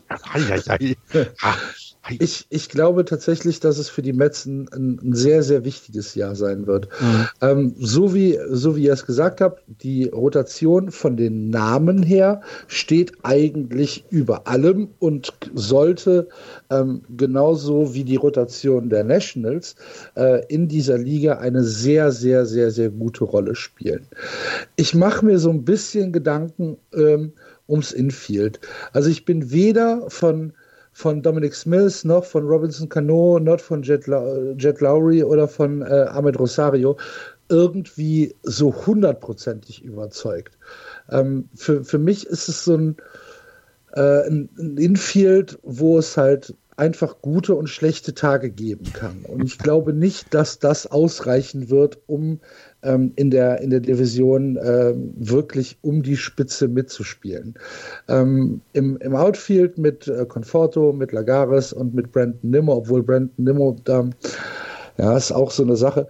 Ähm, denke ich, dass es, dass es okay ist. Das ist jetzt auch nicht das Mega-Outfield oder das unglaublich perfekte Outfield, aber es ist schon okay. Ähm, für mich ist das Infield so ein bisschen das Fragezeichen. Und ähm, ich glaube, dass wir, dass, dass wir da auch eine hohe Fehleranfälligkeit sehen können. Ähm, diese Kombination äh, Rosario und Robinson Cano, Shortstop und Second Base, das hört sich für mich nach Disaster Waiting to Happen an. ähm, was hört sich bei den Mets nicht als Disaster Waiting to Happen an? Ich wollte sagen, das ist... Hei, hei, hei. Ja. Ich, also, so, so unterschiedlich sind die Menschen, ne? ne? Das ist vor allem, es ist vor allem, was ich halt Wahnsinn finde, ist, wie positiv das alles bewertet wird, eben in Vegas. Ne? Also sie werden hier teilweise mit 88 Siegen gehandelt als Zweiter in der Division. Äh, wenn das so passieren sollte, dann ist es ja genau das, was eintreffen wird. Ne? Dann, dann das, was Axel gesagt hat, dieses wichtige Jahr, wenn sie das so positiv gestalten könnten, wäre das ja auch nicht schlecht, weil danach, ich meine, ah, das wird dann nicht einfach werden, die Leute äh, bei dir zu halten, wenn es eben nicht vorangeht. Und deswegen finde ich deine Aussage, das ist ein sehr wichtiges Jahr, vielleicht auch für die, für die Prediction gar nicht so unwichtig, ne? weil du, weil du eben du, du holst ja auch so Leute. Ja, der interne Druck ist auch groß. Ja, ja, ja, einmal das, aber auch die Leute wollen sich ja jetzt präsentieren. Also gut, ein Jacob de Grom muss sich nicht präsentieren, aber so ein Zach Wheeler, der muss mal jetzt kommen. Ne? Das ist das ewige, die ewige Versprechung. Ähm, und also ich bin ja, da auch obwohl sehr, Zach Wheeler ja kein beschissenes Jahr hatte. Nee. Ne? Also das, nee, das darf man ja so gar nicht sagen. Der hatte ein, ein IRA von knapp über drei. Äh, der hat, äh, was weiß ich, äh, 100, 180 Strikeouts, 179 waren es und ein Whip von 1,12. Das ist gut. Das ist würdest okay. Du dann, würdest du denen dann einen Fünfjahresvertrag geben? Ah, äh, weiß ich nicht, ob es ein Fünfjahresvertrag ist, aber ein Dreijahresvertrag für drei Jahre 40 Millionen würde ich machen. Oh, okay, okay, ja gut. Dann ist er doch, dann kommt er doch besser weg, als ich es mir gedacht hatte immer. Ähm, äh, äh Hintergrund, also äh, Disclaimer, Ahnung, willst, willst Disclaimer, der wurde, Was? wurde von den Giants gedraftet damals. Disclaimer. Drei Jahre, 40 ah, Millionen? Für wen nochmal? Sechs Ja, jederzeit. Ja, alles okay. klar. Ähm, ja, aber ich bin sehr gespannt auch auf die, auf die, äh, tatsächlich auf die, ähm, auf die Mets, was die, wie sie damit umgehen werden, weil der Druck ja, wie Axel es gesagt hat, nicht kleiner wird. Was, was passiert mit Thibaut, Andreas? ja, ich traue oh mich, ich trau mich ja gar nicht. Ich traue mir ja gar nicht, was über Tim Thibaut zu sagen. Aber er wird im Spring Training natürlich dann dabei sein. Und ähm, mal Triple gucken. A, ne? Ich, ist er nicht noch Double A? Ich weiß gar nicht. Nee, der, also in, in uh, äh, ESPN steht, dass er für AAA Syracuse dann, ähm, die Saison beginnen dann sehen wird. wir ihn dieses Jahr spätestens im September. Ja. Wenn die Mets 62 Siege eingefahren ja, haben am 15. Kann, September. Es kann aber auch nicht sein, dass die ersten, die ersten Bilder, die du auf der New York Mets ESPN-Seite siehst, Tim Thibault ist. Ja, ist Und dass danach kommt das Wichtige, also, ne, Cespedes, äh, äh, äh, DeGrom. Es ist einfach, also da tickt auch Amerika noch ganz anders als ich. Also Wahnsinn. Ja. Und, äh, und auf dem, äh, auf dem Harper-Meter, wo stehen die Mets da? Bei unter 10 Prozent? Ja, ja, ja. Ja, also ja keine Rolle. Ähm, Over-Under 83,5. Ich habe gesagt Under. Ich sag auch Under. Ich sag Even. Even? Oh also ich glaube, ich glaube an diese 83 Siege und wie gesagt, von 1 bis 4 können die alles machen nächstes Jahr. Also, also Under 83,5. Under. Even gibt es nicht bei 1,5. Mein Gott, dann mache ich halt over, dann haben sie die 84 Siege. ja, und, und, und wo, wo ranken sie dann? Ich habe sie auf 4, aber okay. sie können auch auf Platz 1 sein. Ja, ja, das okay. hast du gesagt, ne? Ja. Also ja, du, du, siehst die Mets da mit, mit den anderen drei Teams äh, auch in dieser Verlosung Mitte 80er Siege. Ja. Okay. Ja, da habe ich sie ein bisschen, da sind sie bei mir ein bisschen tiefer. Also ich habe sie auch auf 4 ähm, allerdings mit einem kleinen Abstand. Eins dieser Bretter, was diese, diese Fenster, wo die Fenster zugemau äh, zugenagelt worden sind, ähm, das ist jetzt so ein bisschen schimmlig geworden und da ist ein, ein Zacken abgebrochen. Und da, durch das, durch dieses kleine, dieses kleine Glücke, da scheint Licht herein. Wie sie es wären ja zu gönnen. Also wir hatten ja auch einen, einen, einen, Follower bei Twitter, der gefragt hat, ob man, wenn er, wenn er dann in New York ist, wo man hingeht zum Baseball und Natürlich kann man die Yankees empfehlen. Das ist einfach sehr, sehr opulent dort alles. Aber wenn man so ein bisschen äh, Down-to-Earth Baseball sehen möchte und vor allem auch die Leute dort mal erleben möchte, die wissen ja, wo sie wo sie stehen, äh, dann sollte man unbedingt mal ein City Field. Das war schon sehr beeindruckend dort. Also das ist eine ganz andere Stimmung als bei diesen 27 äh, Titel World Series Titelgewinner Yankees als eben die Mets. Das, ähm, das hat schon was und äh, man gönnt es ihnen dann ja auch so ein bisschen. Wir haben uns schon mal wieder ein bisschen verquatscht und deswegen müssen ja. wir jetzt zu den Marlins kommen und die sollten wir wirklich kurz halten. Genau, ich sag drei Namen. Äh, Wei Jin Chen, Martin Prado und Sterling Castro. Diese drei Spieler vereinen über die Hälfte des Salary Caps der Miami Marlins dieses Jahr. 46 Millionen und 71 haben sie in dem derzeitigen One-Man-Roster, äh, 25-Man-Roster. Die Marlins sparen sich zu 60 Siegen runter. Ähm, sie haben ja, das hatten wir bei den äh, Phillies erwähnt, JT Real Muto abgegeben, haben damit ähm, dann ihre Farm, na, ja doch, also schon verbessert. Also mit äh, Sixto Sanchez äh, haben sie ja einen, Pitcher bekommen, der äh, in der, der Liste der 100, äh, der Top 100 Prospects auch auftaucht, am Platz 27 im Moment, so um und bei. Ähm, sie haben zwei kubanische Teenager äh, ähm, verpflichtet, also sie haben äh, Victor Mesa und sein Bruder, Bruder Victor Mesa Jr., super geil, ähm, das ist großartig. Äh, haben sie verpflichtet ähm, ähm, äh, zum ähm, Minor League Contract erstmal, aber da haben sie ein bisschen international was getan. Äh, sie haben sich Curtis Granderson ein oder haben Curtis Granderson ein Minor League Contract gegeben. Ähm, und äh, Sergio Romo, um den ist ja tatsächlich doch diese Offseason so ein bisschen, also es waren wohl doch einige Teams an ihm interessiert, was ich merkwürdig fand. Seine Rolle bei den, bei den Rays war ja so merkwürdig komisch als Opener, ne? das hat er ja ein, zwei Mal gemacht. Äh, und Neil Walker haben sich auch geholt, den First Baseman für ein Jahr. Das ist aber alles, also wir können es runterbrechen. Äh, die bauen alles um. Ne? Die Home Run Statue ist ja aus dem Stadion raus. Die gibt es nicht mehr. Ähm, die 2,5 Millionen stehen jetzt, verrotten jetzt also in der Sommersonne von Kalifornien, äh, äh, Florida. Ähm, sie haben, sie haben, ja, sie, ich weiß nicht, ob das wirklich jetzt der Beginn eines klugen Planes ist von äh, Derek Jeter. Sie haben ja auch ihre Uniform geändert und ihr Look ein bisschen angepasst. Also sie wollen vielleicht tatsächlich mal anfangen, nicht mehr die Marlins der letzten Jahre, dieses, dieses abzuschütteln, sondern irgendwie in die Zukunft zu gehen. Aber bei aller Liebe, ich weiß nicht, also es war super deprimierend, sich das anzugucken. Und es ist dort echt nicht viel. Ne? Also wir haben eine Starting Rotation mit José Urenia, das ist okay, der, der wird seine, was weiß ich, neun Siege, zehn Siege vielleicht kriegen, hat dann aber trotzdem elf, zwölf, dreizehn Niederlagen oder No Decisions. Ähm, es ist dann nichts, was irgendwo so richtig, richtig hervorsticht. Und ich bin absolut unsicher, wo das mit den Marlins insgesamt hingeht. Wenn man sich mal die Zukunft anguckt, zwei, ein Vertrag ist garantiert in 2020. Da wird ein Spieler auf jeden Fall Geld kriegen. Danach, also 2021 zum Beispiel, da ist nichts. Da ist kein Spieler, der, der noch auf der, der noch auf der, äh, äh, auf der, auf der Payroll steht. Ne? Sie hatten mit Sterling Castro hatten sich ja jemanden geholt, der mal einen längeren Vertrag äh, bekommen hatte. Der war damals acht Jahre alt. Ja, das ist aber jetzt sein letztes Jahr. Also jetzt gibt es eine Team-Option für 2020. Und eben der äh, von mir eben angesprochene Wei Jin Chen, der hat einen ähm, Vertrag noch, der äh, bis 2021 eine Vesting-Option nennt sich das dann hat.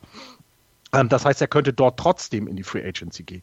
Das heißt, die Miami Marlins sind im Moment orientierungslos. Komplett. Man weiß nicht, wo es hingeht. Du kannst noch nicht mal sagen, kommt dahin, weil ein Typ wie Acuna Jr. bei den Braves oder äh, Soto bei den äh, Nationals war, ne? Soto? Oder mhm. war der bei den Phillies? Soto ja, nee, Nationals. bei den Nationals. Genau, also jemand, wo du sagst, Mensch, da entwickelt sich was. Ne? Keine Ahnung. Ich, ich kann noch, ich kann noch vermelden, dass Jorge Posada jetzt äh, New Special Advisor to Baseball Operations ist. Also ein, Buddy von Derek Jeter fummelt da jetzt auch noch mit drin rum. Und äh, also es ist deprimierend. Es ist einfach deprimierend. Diese Franchise ist am Boden im Moment. Ich glaube. Ähm, Entschuldigung. Ja, sie sparen Geld. Also es muss man ja sagen. Sie haben, sie haben ja auch, also sie haben ja auch deswegen J2 Real Moto so lange zurückgehalten, weil sie eigentlich viel dafür bekommen wollten. Aber auch da, wer geht schon zu den Marlins? Naja, ähm, ja, ich bin, also sie werden keine 65 Siege holen dieses Jahr, weil sie in einer Division sind, wo sie vier mal 19 Spiele gegen starke Gegner haben. Und ähm, das wird eine ganz bittere, bittere Saison. 100 Niederlagen definitiv. Puh. Ja. 65,5 ist das Over-Under. Also ich, ich sehe nicht, wo das herkommen soll. Ehrlich gesagt nicht. Ich weiß es einfach nicht. Ich weiß. Äh, besteht denn irgendeine Hoffnung für die Marlins? Natürlich, weil sie halt keine Verträge haben und weil haben sie in die, in die Free Aber Agents reingehen können. Das Problem ist, sie haben noch keine gute Farm. Sie bauen das gerade genau. erst auf. Genau, sind und, erst dabei. Ja. Und dass sie eventuell ab, ab übernächstem Jahr oder was äh, die Möglichkeit haben, dann auch Geld auszugeben. Aber äh, ansonsten gibt es halt im Moment noch nicht richtig viel. Die neue Saison wird grausam. Die wird ähnlich grausam wie letztes Jahr. Und ähm, ja, ich, meine, eine Zahl, ne? Eine Zahl. Worst Overall Home Attendance. 30,8 Prozent. 30,8 Ne? Also das sagt ja. ja schon mal aus, es sind, die Leute sind nicht mehr ins Stadion gegangen. Und jetzt hast du 81 Heimspiele. Jetzt rate mal, wie viele Zuschauer da waren. Bei 81 Heimspielen, ja, im Schnitt 10.000. Mhm. Also sie haben noch nicht mal eine Million Leute hinbekommen über die gesamte Saison. Äh, wie auch, also muss man ja auch sagen, ne? Runs scored, letzter in der Liga. Runs scored per Game, letzter in der Liga, so rum. Runs against, äh, 24. immerhin nur. Also nicht ganz so schlecht. Stolen Bases, also so ein bisschen, da passiert mal was auf dem Feld. 29. der Liga. Saves, 30 haben sie geschafft, immerhin.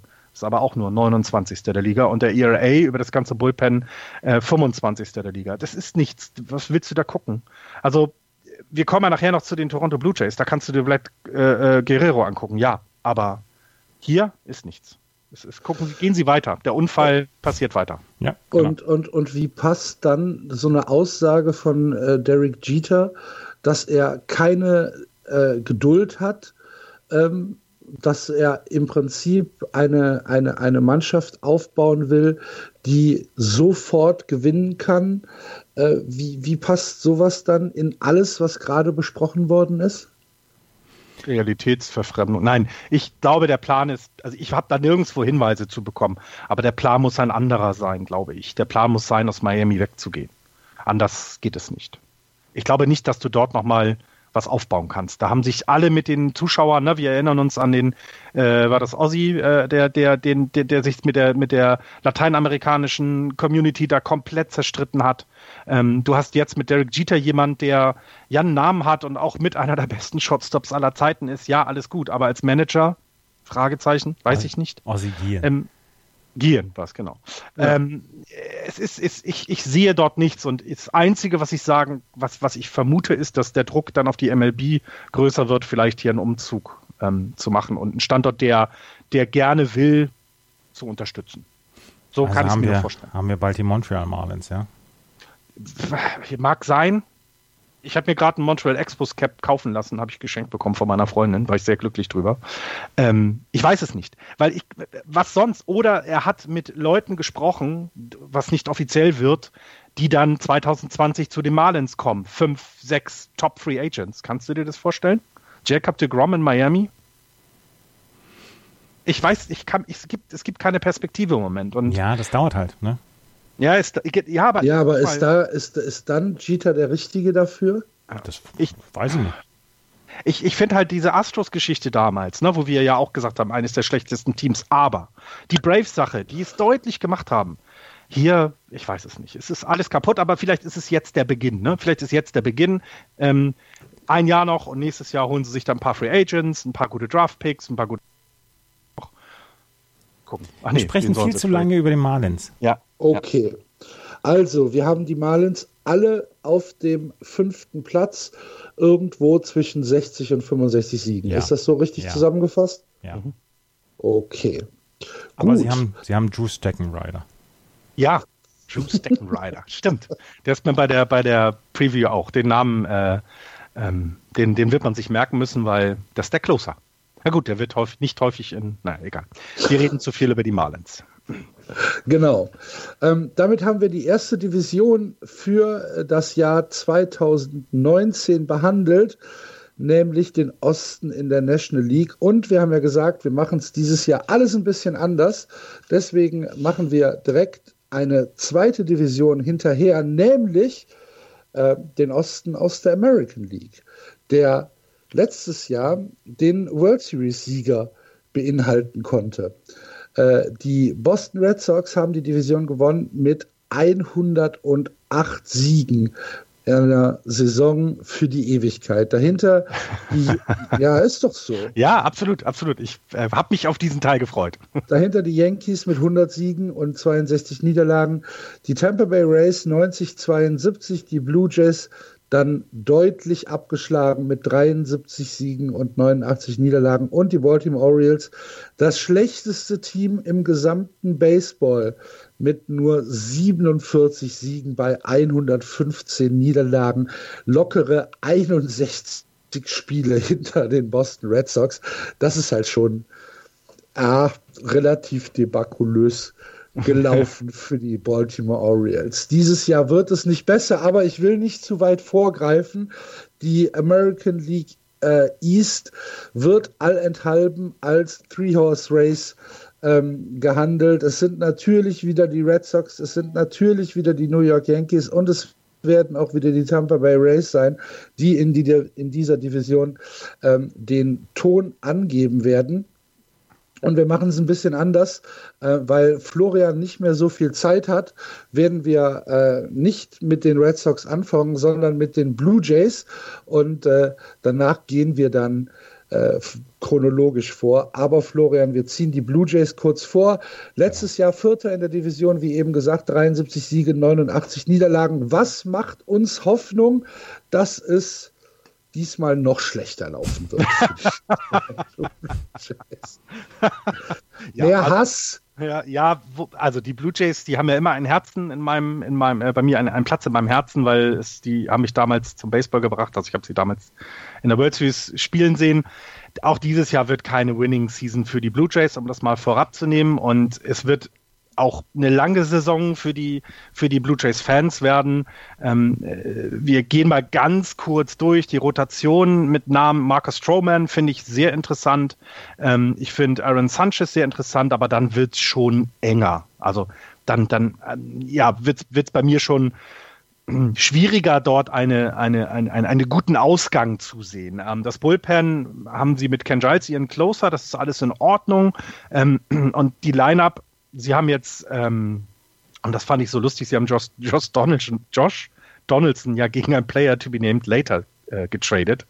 Ähm, das zeigt so ein bisschen, was die, was die Blue Jays machen wollten. Auch da Geld sparen. Ne? Josh Donaldson war nicht gerade billig. Sie haben Jay Happ auch ähm, getradet. Äh, für, Brand, äh, für Brandon Drury und äh, für einen Minor League Outfielder bei Bill McKenney. Und Marcus Strada ist äh, über die Free Agency auch weg. Also man sieht, sie haben recht äh, bluten müssen. Die Franchise selber sagt aber auch, das ist der Plan. Wir wollen jetzt die langen Verträge loswerden. Wir wollen ähm, uns entsprechend die Farm aufbauen und wir möchten ja so langsam uns wieder hocharbeiten, so ein bisschen den, den Houston Astros Weg. Und ich glaube, wenn man über die Toronto Blue Jays redet, dann muss man über einen Namen reden. Ähm, Lourdes Guriel Jr. heißt er, glaube ich, offiziell sogar. 25 Jahre alt, hat schon einen Siebenjahresvertrag, was ich gerade hier im Ding sehe, finde ich sehr, sehr interessant, wird aber dieses Jahr nicht von Anfang an spielen. Er wird nicht von Anfang an spielen. Ähm, ah nee, warte mal, doch, das ist er doch, genau. Äh, er wird nicht von Anfang an spielen, weil wir wieder diese Service-Time-Geschichte kriegen. Ähm, da gab es auch eine Frage zu. Ähm, ähm, bei Facebook, ähm, was man da dann gegen machen kann. Also was, was, äh, was kann man tun, dass das, ja, dass, dass, dass ein Spieler nicht so vorenthalten wird. Äh, so muss man es ja sagen. Warum geht man zu den Blue Jays ins Stadion, um ja, den Junior zu sehen, äh, um, um ja, den, den Sohn eines, eines ewigen Helden in Toronto auch zu sehen. Und ich Du, du verwechselst gerade Luz Guilherme mit, mit, Vlad Guerrero. Vladimir. Ja, ja, genau, Entschuldigung, Wladimir. Deswegen war ich etwas, genau. Also es geht ja um Wladimir Guerrero Jr., so rum. So, und da, da ist halt die Frage, wieso, also wieso gibt es diese Service Time? Um es nochmal zu sagen, du musst sechs Jahre ähm, äh, Service Time haben, damit du Free Agent werden kannst und dir dein eigenes Team aussuchen kannst. Das heißt, die, äh, die Teams versuchen, deine Service Time, also deine Spielzeit in der Major League so lange wie möglich rauszuzögern, um dich dann als Spieler so lange wie möglich unter Kontrolle zu haben. Bei Guerrero Junior wäre das jetzt, bei Vlad Guerrero Junior wäre das der Fall, dass sie ihn dieses Jahr erst irgendwann im, ich glaube Mai ist es dann, April oder Mai, ähm, spielen lassen damit er dann, damit sie ihn dann noch ein weiteres siebtes Jahr unter Kontrolle haben. So hätten sie ihn nämlich nur sechs. Das ist auch ein Thema zum nächsten CBA, das haben wir vorhin angesprochen. Aber genau das ist so diese, dieses Schwierige bei den Blue Jays. Ne? Wenn sie ihn jetzt von Anfang an spielen lassen, was sie machen könnten, es würde sie nicht, es würde ihnen nicht schaden, ähm, wenn er spielt, ähm, würde das bedeuten, dass die mehr Zuschauer ins Stadion kommen.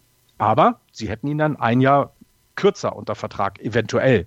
Wer weiß, wie die Blue Jays in sechs Jahren aussehen, aber man muss ja ein bisschen langfristiger denken. Und um diese Frage dreht es sich bei den, bei den Blue Jays im Moment nur. Es dreht sich nur darum, wann taucht er das erste Mal im Roster auf, wann kriegt er seine, sein, sein MLB-Zeit und ja, und dann ja, werden die Toronto Blue Jays dennoch keine 80 Spiele gewinnen. Ähm, sie sind immer, sie sind weit weg von einem Team wie Tampa Bay. Ähm, die ganze Franchise ist eben dabei, sich neu aufzustellen. Das hat ja vor zwei Jahren, glaube ich, mit dem neuen General Manager angefangen oder was vor drei Jahren. So langsam versuchen sie ähm, ja, ja auch wieder eine Identität aufzubauen. Der äh, Wladimir Guerrero Jr. wäre jemand, mit dem sie so eine Identität aufbauen können. Aber die haben ganz deutlich 2021 im Blick und werden daher keine Rolle in diesem Jahr spielen. Die Frage wird halt sein, sind es die 100 Niederlagen oder nicht? Ich traue ihnen nicht viel zu. Zwischen 65, 68 Siegen, so um und bei. Ähm, und für mich ist halt nur interessant, sind sie schlechter als die Baltimore Orioles oder nicht? Das ist die einzige Frage, die sich mir stellt. Nein, das kann ich dir beantworten. ja, die, ne, also das, das sind die Toronto Blue Jays im Jahre 2019. All about Vladimir Guerrero Jr. Ja, und ähm, neben, äh, neben Vlad äh, gibt es ja dann auch noch äh, Richard äh, Urenia und Ludus Guriel Jr. Genau. Genau, also es gibt, es gibt eben dieser Ausblick in die Zukunft für die, ähm, für die ähm, äh, Toronto Blue Jays ist gut. Also sie haben mit äh, Bobby, Bobby Cat oder Bichette, ich weiß nicht genau ausgesprochen, einen 20-Jährigen in der ähm, AAA jetzt einen ähm, Second Baseman oder auch ähm, Shotstop, ähm, den sie, der sehr hoch bewertet wird. Danach kommen äh, Namen, ich werfe sie jetzt mal in den Raum, Jordan Groshans wird sehr gut bewertet, ist erst 19, also für das Jahr 2020 vorgesehen. Kevin Smith auch noch wieder ein Shotstop und äh, Third Baseman, den man in Trades dann einwerfen könnte. Äh, Kevin Biggio haben sie noch als, als etwas älteren, der dieses Jahr sogar kommen könnte. Anthony Alford und Danny Jensen, das sind alles Namen, die sehr, also die, die sehr hoch bewertet werden in der, in der ähm, eigenen Organisation. Und ich vermute auch, dass wir von diesen ein paar Leute dann äh, äh so Richtung August, September sehen werden, ähm, um so einen Ausblick für 2020 zu bekommen, zum einen, aber zum anderen auch, sie haben, ich glaube, drei Leute, die Shotstops spielen können, äh, bei sich jetzt in der, in der Miner-Organisation, um eventuell dann auch für Trades sich äh, zu zeigen und zu sagen, pass auf, ihr kriegt dann unser drittbestes Prospect und dafür kriegen wir einen erfahreneren Spieler und so weiter, so geht es ja. Ähm, das sieht, ist, sie haben nicht die beste äh, Minor League-Organisation. Guerrero Jr., Wladimir Guerrero Jr. strahlt da natürlich komplett hervor. Also das, den nehmen wir jetzt mal raus. Ähm, sie haben nicht die beste Farm, aber es ist wieder mal was da. Und ähm, das ist deren Fund für 2020 und 2021. Und sie haben immer noch Kevin Pillar, einen der besten Centerfielder, die in diese Liga ja, ähm, der hat. Äh, genau, der auch von dem, ähm, äh, der, der aber auch nur bis 2019 Vertrag hat, da kann er in Arbitration gehen. Also dann könnte man ihn noch ein Jahr halten. Und dann eben entsprechend danach verlängern. Also äh, es, es ist nicht so schlimm wie bei den Marlins, sage ich letztes Mal. Also gestern die Vorbereitung auf diese Sendung war echt nicht einfach. Also erst die Marlins und die, äh, erst die Blue Jays habe ich angefangen, dann die Marlins, das war nicht schön. Ist denn der Hype um Vlad ähm, absolut gerechtfertigt, ja. Andreas? wir, haben ja die, wir haben ja die Frage bekommen, ist er der beste Baseballspieler aller Zeiten? Jetzt schon. jetzt schon, auf jeden Fall jetzt schon. Nein, ist er noch nicht und wird er vielleicht auch nicht, dass er der beste, der beste Baseballspieler, aber der Hype ist komplett gerechtfertigt. Der okay. hat alles, alles. Ich wollte das alles, jetzt auch nicht in Frage stellen. Er hat alles kaputt gehauen letztes Jahr in meiner League. 19 Jahren, ne? Also das darf man dabei nicht vergessen. und dass die, 19, und dass die Fans in Toronto ihn nicht sehen konnten wegen dieser vermaledeiten Service Time, ist einfach eine Frechheit. Und das muss im nächsten CBA natürlich dann auch äh, geklärt werden. Aber ähm, da hat ja hier der Commissioner dann auch schon gesagt, hier, da müssen wir rangehen, weil wir wollen die Leute sehen. Das hat angefangen 2015 bei den Cups mit Dings hier. Wie heißt er nochmal? Chris Bryant. Chris Bryant, genau. Das hat damals Chris Bryant hat das, der erste, ja. Hat es, da, da haben wir das das erste Mal so drüber gesprochen oder 2014 seitdem sprechen wir jedes Jahr über ein, ein, ein, ein Nachwuchsphänomen, was einfach nicht in die höhere Liga zugelassen wird oder in, die, in, die, in das Big League Team, weil es die Service Time ähm, nicht aufweichen will. Und das ist etwas, das muss geklärt werden, weil die Blue Jays Fans hätten letztes Jahr gerne Vlad Guerrero Jr. schon gesehen. Sie werden ihn dieses Jahr erst ab dem siebten oder achten Spiel sehen und ähm, das ist einfach schade. Ja, aber das ist ja keine Raketenwissenschaft. Sowas kann man ja schnell irgendwie in, in, den, in den Vertrag mit mhm. ein, einbauen. Absolut. Ja, du darfst aber nicht vergessen, dass, dass das Problem der Owner ja ist, dass, also sie können ja nicht langfristig dann planen. Also naja, dann nimmst so du halt, dann, dann machst du halt im, im, Football, ne? Also Quatsch, Florian, dann sagst du halt, pro Team gibt es zwei Ausnahmeregelungen pro Oder Jahr. so, okay, gut. Aber von der Idee her, ich kann ja die Teams verstehen. Ne? Sie, haben ihn, sie haben halt einen Spieler günstig, lange unter Kontrolle. Ich meine, Bryce Harper, äh, äh Quatsch, äh, Mike Trout hat, glaube ich, in den ersten fünf Jahren äh, also ne, weniger verdient als, keine, ich will jetzt kein, ich, ne.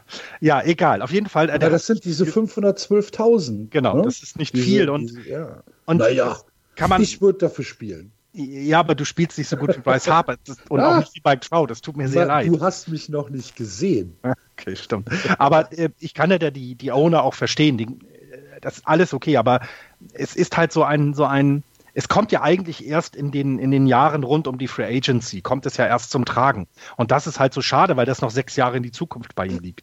Und ja. da kann so viel passieren und dass man nicht von vornherein solche Leute hochziehen kann und äh, ist halt wirklich, wirklich schade. Chris Bryant hat es aber auch nicht geschadet und den Chicago Cubs auch nicht. Das muss man dann auch wieder als Argument sehen. Ähm, ich, also auch hier, wenn, wenn er dann bei den Blue Jays bleibt und dort meinetwegen der Beginn einer konkurrenzfähigen Mannschaft in der, in der American League East wird, also ist ja alles gut. Dann ärgert man sich jetzt einmal und dann ist auch in Ordnung. Dann sieht man ihn halt danach. Nun gut. Dann sind wir gespannt, Deine Prediction war irgendwo in den 60ern? Ja, also sie okay. sind beim Over-Under ähm, gelistet bei, ähm, ich glaube, von 65, äh, äh, äh, äh, irgendwie bei 65. Ich muss, ich habe hier quasi mich verklickt und habe wieder die American League East vor Augen. Wir sind National in American League East. National League East vor Augen. Also die Blue Jays stehen bei 76,5 und da gehe ich ganz definitiv drunter. Also die werden 65, 66. Sie spielen okay. 19 Mal gegen Baltimore, ne? Die ah, musste auch ja, schon mal aber halt auch, aber halt auch eine Division mit Red Sox, ähm, Yankees und ähm, und ähm, na, wie heißen sie? Rays heißen sie. Darf ich da schon mal vorgreifen? Ich, ich freue mich auch auf diese Division. Ich freue mich auch wahnsinnig auf diese Division. Also wie sich die Yankees und Red Sox wieder das um die Ohren hauen werden, das wird großartig. Ja. Toronto wird aber natürlich nur Vierter, weil es noch die Baltimore Orioles gibt. Ja, Toronto ja. wird Vierter, das habe ich auch. Gehe ich ja. auch komplett mit. Bleibst du noch bei uns, Florian? Ich, so um um halb muss ich los, genau. So okay. um um halb, ich würde noch eins bei. Ich möchte euch noch mal gerne über die Saison der Red Sox reden hören. Und eigentlich auch noch die Vorschau auf die Yankees hören, weil Andreas ja schon angekündigt hat, er hat überhaupt gar keinen Bock mehr. Ja, ich halte, ich halte es mit den, mit den, äh, mit den Red Sox, halte ich es kurz. Ähm, letztes Jahr, ja, jeder weiß, was passiert ist. Die Red Sox haben die World Series gewonnen. Ähm, sie hatten mit Mookie Betts und JD Martinez zwei Silver Slugger in ihren Reihen. Sie hatten ähm, die beste Offensive der American League. Ein Jahr tatsächlich für, äh, für The Ages. Ähm, aber nicht nur äh, Mookie Betts und JD Martinez haben äh, dieses ja, dieses Wunder vollbracht, sondern es war ein Gesamtkunstwerk. Du kannst jetzt Leute wie Jackie Bradley Jr., Andrew Benintendi, ähm, kannst du, kannst du ja nicht aus dieser, aus dieser Sache rausnehmen. Äh, Xander Bogarts, ähm, in den, in den Playoffs äh, hatten wir Helden, von denen wir vorher nicht gedacht haben, dass sie Helden sein können. Und ähm, es war, es war ein Jahr wie, wie gemalt für Fans der Boston Red Sox. Ähm, alle anderen fanden es vielleicht nicht so cool. Äh, für uns als, als Fans der Red Sox war es etwas, was wir wahrscheinlich auch so schnell nicht mehr wiedererleben werden mit 108 Siegen. Der Winter war ruhig in Boston. Es ist nicht sonderlich viel passiert. Eigentlich ist bis auf, bis auf zwei Minor League-Verträge gar nichts passiert. Das muss aber ja auch gar nicht sein, denn die Mannschaft an sich ist weiterhin okay. so gut, wie sie im letzten Jahr war. Bitte? Sie ist okay. Sie ist nicht geschimpft, hey, genug gelobt. Sie ist eine tolle Saison. Sie ist okay. Am 11. Januar, weißt du, was passiert ist am 11. Januar, Andreas? Nein. Der 11. Januar war der Tag, wo Bruckhold, Eduardo Rodriguez, Xander Bogarts, Mookie Betts, Jackie Bradley Jr., Sandy Leon, ah. Blake Swihart, Matt Barnes, Brandon Workman und Stephen Wright ähm, den, äh, den Jahresverträgen zugestimmt haben. Ja, mit der Arbitration, genau. Das, dass genau. die Arbitration umgangen haben. Genau. Das war ein schöner Tag.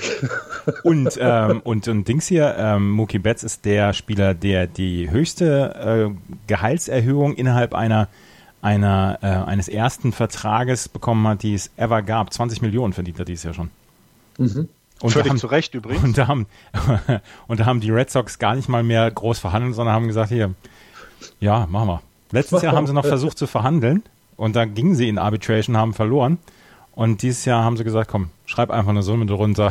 Wir, wir zeichnen eh gegen. Ist das denn, ist das denn für, um mal vorweg meine Frage zu stellen, das wird dann Luxury Tax Probleme geben, oder?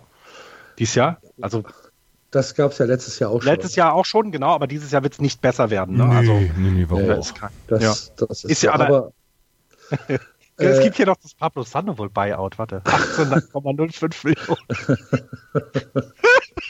Ich sehe das gerade, steht wirklich unter der Summe, bevor, bevor die Summe gezogen wird, steht da 18,5 Millionen. Pablo Sandoval Buyout, ach Gott.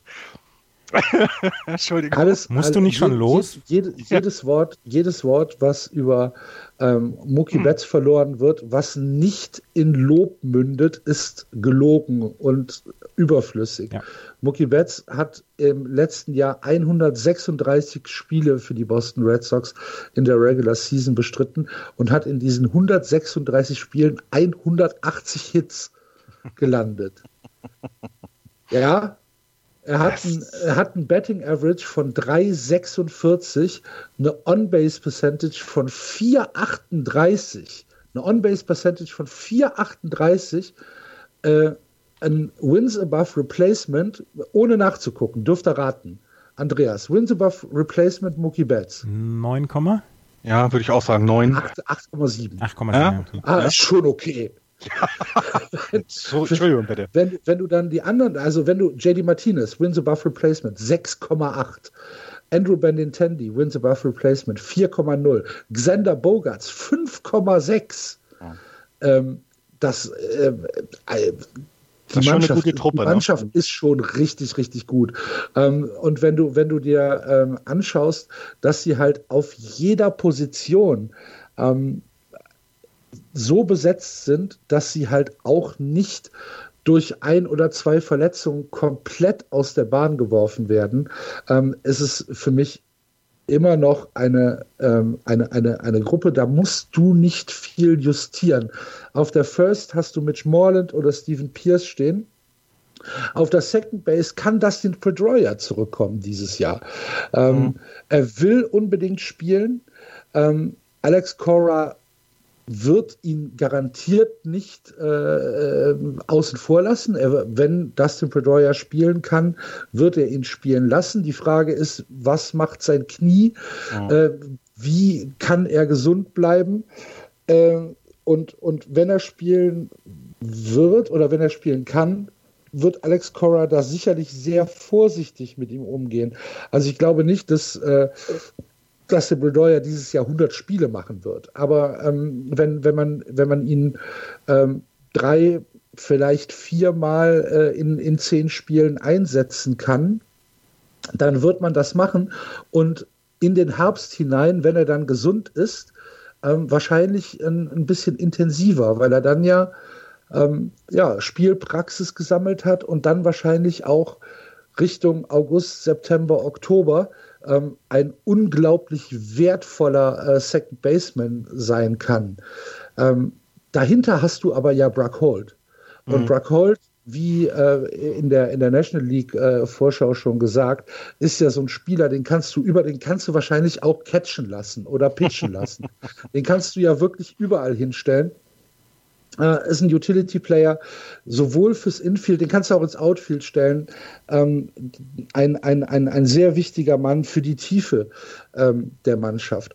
Shortstop, Xander Bogarts, äh, ohne jede Frage. Third Base, Rafael Devers oder Eduardo Nunez kann sich Alex Cora aussuchen, ähm, auch wenn äh, Rafael Devers sicherlich der Mann ist, den man für die Zukunft ein bisschen stärker aufbauen will, äh, der ja auch im letzten Jahr Spieler hatte, wo man, wo man gesagt hat, Leute, der ist 21, was der da gerade fabriziert. unfassbar, auch wenn er in der Defensive auf der Third Base noch ab und an Hiccups hatte. Aber das gehört halt auch dazu für so einen jungen Spieler. Das Outfield, meines Erachtens das beste Outfield im Baseball mit Andrew Benintendi, Jackie Bradley Jr. und Mookie Betts. Dazu kannst du auch JD Martinez noch dahinstellen, wenn er halt nicht als Designated Hitter aufgestellt wird.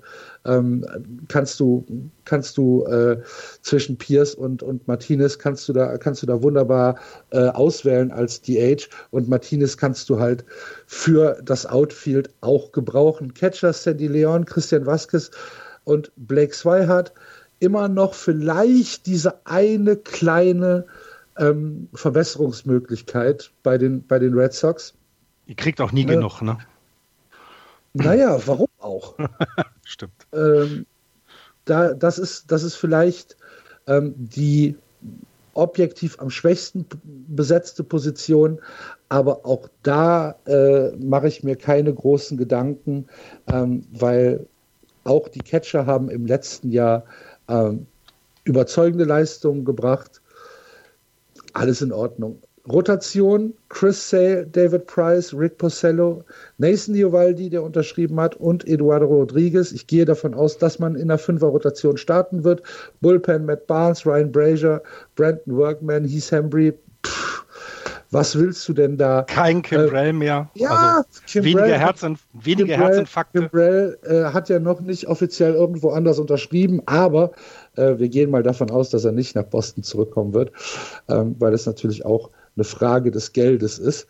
Äh, Kimbrell ist halt richtig, richtig teuer und die Frage ist, ob ähm, das sein muss. Aber du kannst, du kannst dieses äh, ähm, Setup Man Closer kannst, kannst du ja wunderbar adjusten. Das ist ja auch schon in der, in der World Series passiert, dass du, ähm, dass du, dass du da nicht wirklich fixiert sein musst auf einen Closer. Und äh, die Red Sox haben im Bullpen halt äh, Leute, die den, die den Closer absolut machen können. Wird es eine Saison wie letztes Jahr? Werden es 108, 109, 110 Siege? Wahrscheinlich eher nicht. Ähm, für mich sind die Red Sox immer noch ähm, eins der besten Teams in der MLB. Sie werden auch dieses Jahr wieder ganz oben mitspielen. Sie werden auch in die Playoffs kommen. Sie werden auch in den Playoffs eine Rolle spielen. Ob sie diesen World Series Triumph wiederholen können, werden wir abwarten müssen. Ich habe sie auf Platz 2 mit 99 Siegen. In der, Platz 2 ähm, sogar nur. Ja, okay. Hm. Platz 2, 99 Siege. Ähm, es wird ein Hauen, Stechen und es wird ugly. also 95,5 ganz, ist das. Ja, ich sag, ich sag 99. Mhm. Es wird ganz, ganz schmutzig. Genau. Ich würde, ich würde, also. Schöne Stimme, Andreas. Ich sag, sie werden, ich sag, sie werden Erster.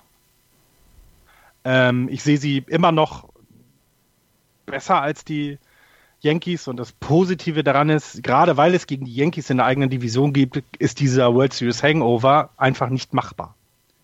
Den wird es nicht geben. Nee, da glaube ich auch nicht dran. Dafür ist, dafür ist die Mannschaft auch nicht irgendwie äh, gebaut. Die, die, also ich hoffe, dass wir dieses Jahr, und ich lehne mich weit aus dem Fenster, das erste Mal wieder Back-to-Back -back haben. Ja, ich habe da nichts gegen. Na, also äh, tatsächlich, weil ich glaube, ich glaube, die Red Sox sind dafür bereit. Sie haben, und das äh, äh, äh meine ganz kleine Unwissenheit, sie haben immer noch genug Leute in, in der Farm, um auch Mitte der Saison noch Korrekturen vorzunehmen. Aber also, ne, du hast das Thema Catcher angesprochen oder was auch immer. Fällt jemand mal hier aus, mal da aus. Sie haben die Möglichkeit, jetzt keine Blockbuster-Trades mehr zu machen, aber es sind Leute da, mit denen man wieder noch handeln kann. Und sie sind noch nicht fertig, um es mal so zu sagen. Da könnte eine Dynastie beginnen, was in dem Sport eigentlich ja nicht geht, bei der Chancengleichheit. Aber dadurch, dass sie von den Yankees so getrieben werden, ähm, oder wenn die Yankees dieses Jahr gut sind, nächstes Jahr die Yankees treiben wollen, äh, sehe ich hier noch die nächsten vier, fünf Jahre, die beiden sich so um die, die Siege um die Ohren knallen, wie wir es lange nicht gesehen haben.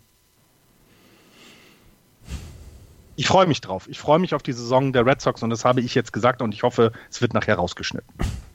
Es ist das Window of Contention für die Red Sox ist noch relativ weit offen. Sie werden natürlich jetzt nach 2019 und 2020 einige Verträge verlängern müssen. Mit Mookie Betts hat man ja schon angefangen, beziehungsweise möchte man ja gerne jetzt schon verlängern. Auch mit Xander Bogarts zum Beispiel möchte man verlängern.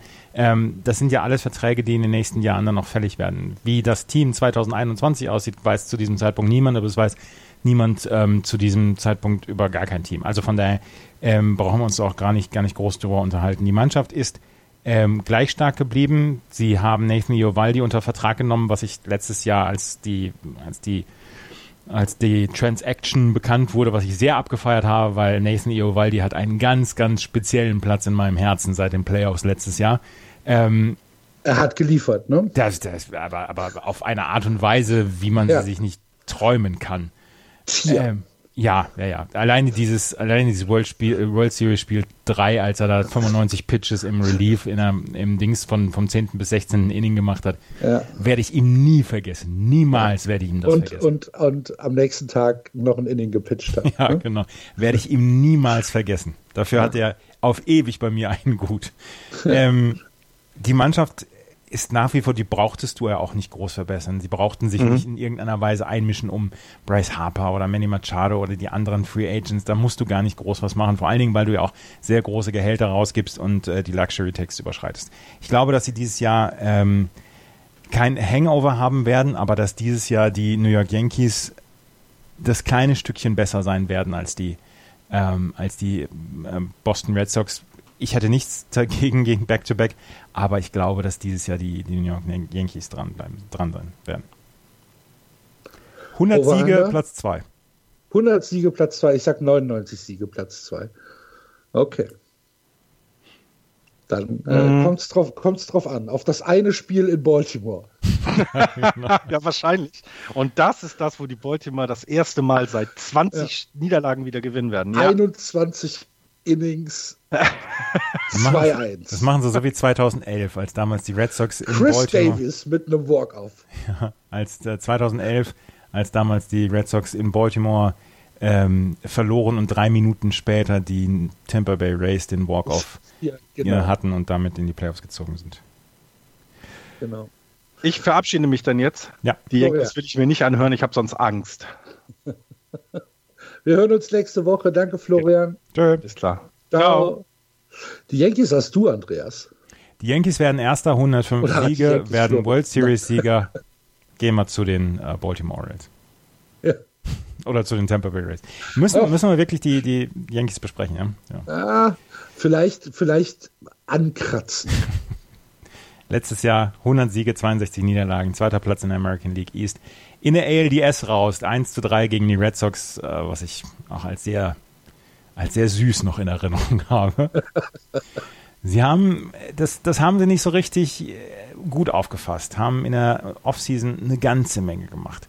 Jay Happ, den sie ja letztes Jahr schon geholt haben, haben sie weiter unter Vertrag gehabt. Zach Britton hatten sie ja letztes Jahr geholt. Zach Britton übrigens, der sich nicht mehr mit H schreibt am Ende, sondern jetzt mit K. Er hat gesagt, Zach Britton, so steht es in seinem Pass, mit Z-A-C-K, das äh, möchte okay. er haben. Ne?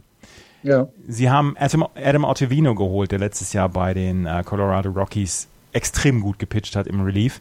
Den haben sie fürs äh, Bullpen geholt. Sie haben DJ Mayu geholt, auch von den Colorado Rockies, für die Second Base. Sie haben Troy Tulowitzki geholt und sie haben James Paxton geholt für Starting Pitching. Ähm, Sie haben jetzt schon eine, eine sehr, sehr gute Rotation, wenn man sich das anguckt. Jetzt muss ich noch einmal, einmal gerade die Yankees aufmachen ähm, in ihrem Depth Chart. Sie haben jetzt eine Rotation mit Luis Severino, James Paxton, Masahiro Tanaka, CC Sabathia und J.R. Hepp. CC Sabathia hat dieser Tage verkündet, dass 2019 sein letztes Jahr sein wird. Carsten Charles werden wir nach dieser Saison verabschieden können.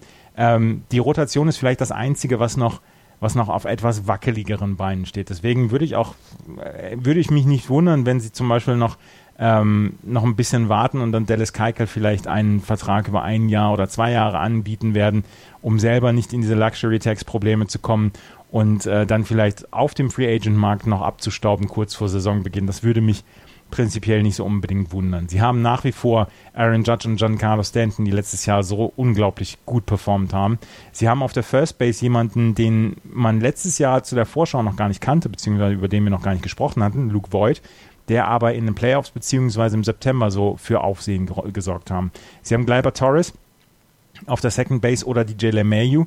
Sie haben Miguel Andujar, Torres und Andujar, die letztes Jahr ihre Durchbruchssaison hatten. Sie haben Troy Tulowitzki auf der Shortstop-Position. Auf Didi Gregorius müssen sie verzichten, weil er im, sich im Oktober nach der Saison einer Tommy John Surgery unterziehen musste und wahrscheinlich bis August, September ausfallen wird. Im Outfield, im Leftfield haben sie Brad Gardner, dem sie weiterhin einen, einen Jahresvertrag äh, gegeben haben. Ich gehe davon aus, dass sie Brad Gardner auch 2040 noch im Leftfield haben werden und sie haben im Centerfield Aaron Hicks.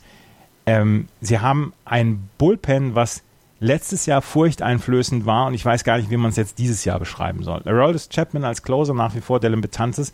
Die beiden haben letztes Jahr schon äh, für sehr viel Aufsehen gesorgt. Sie haben mit Zach Britton einen Setup-Man, der für die Baltimore Orioles vor zwei Jahren eine fast historische Saison gepitcht hat. Sie haben Adam Ottavino, der letztes Jahr für die Colorado Rockies so toll gepitcht hat. Sie haben mit Chad Green mit Holder, mit Tommy Canely haben sie äh, Leute, die ähm, für die Middle Relief Innings schon hervorragend sind. Das Bullpen sucht seinesgleichen in dieser Liga und es wird, ja, ich, ich kann, ich warte. Wenn, wenn du mir ein besseres äh, Bullpen geben kannst, dann sag es mir. Ich kenne kein besseres Bullpen als das der Yankees. Sie haben eine Scharte auszuwetzen gegen die Red Sox. Die Red Sox sind nach wie vor gut dieses Jahr. Ich bin gespannt, sehr gespannt, wie die Red Sox dieses dieses Jahr nach der Championship ähm, angehen werden, ob sie es mit der gleichen, mit der gleichen Konstanz machen können wie letztes Jahr oder ob sie dieses Jahr dann ähm, der etwas unterlegenere sind auf einem extrem hohen Niveau. Ich glaube, dass die New York Yankees dieses Jahr ihren 28. Titel holen werden. Sie sind für mich der ganz, ganz große World Series Favorit. Das einzige, die einzige kleine Schwachstelle, die sie haben, die Achillesferse quasi, das ist ihre Rotation. Da bin ich sehr gespannt. Mit James Paxton haben sie sich verstärkt. Luis Severino hat letztes Jahr ein Ace-Jahr gehabt. Marcelo Tanaka kann immer super pitchen. Äh, J.A. Happ kann super pitchen. CC Sabathia, wenn sie von dem einen Vierer ERA bekommen, sind sie zufrieden. Da könnte man noch was machen. Ansonsten ist diese Mannschaft, ist diese Mannschaft die beste meiner Meinung nach der Liga. Hm.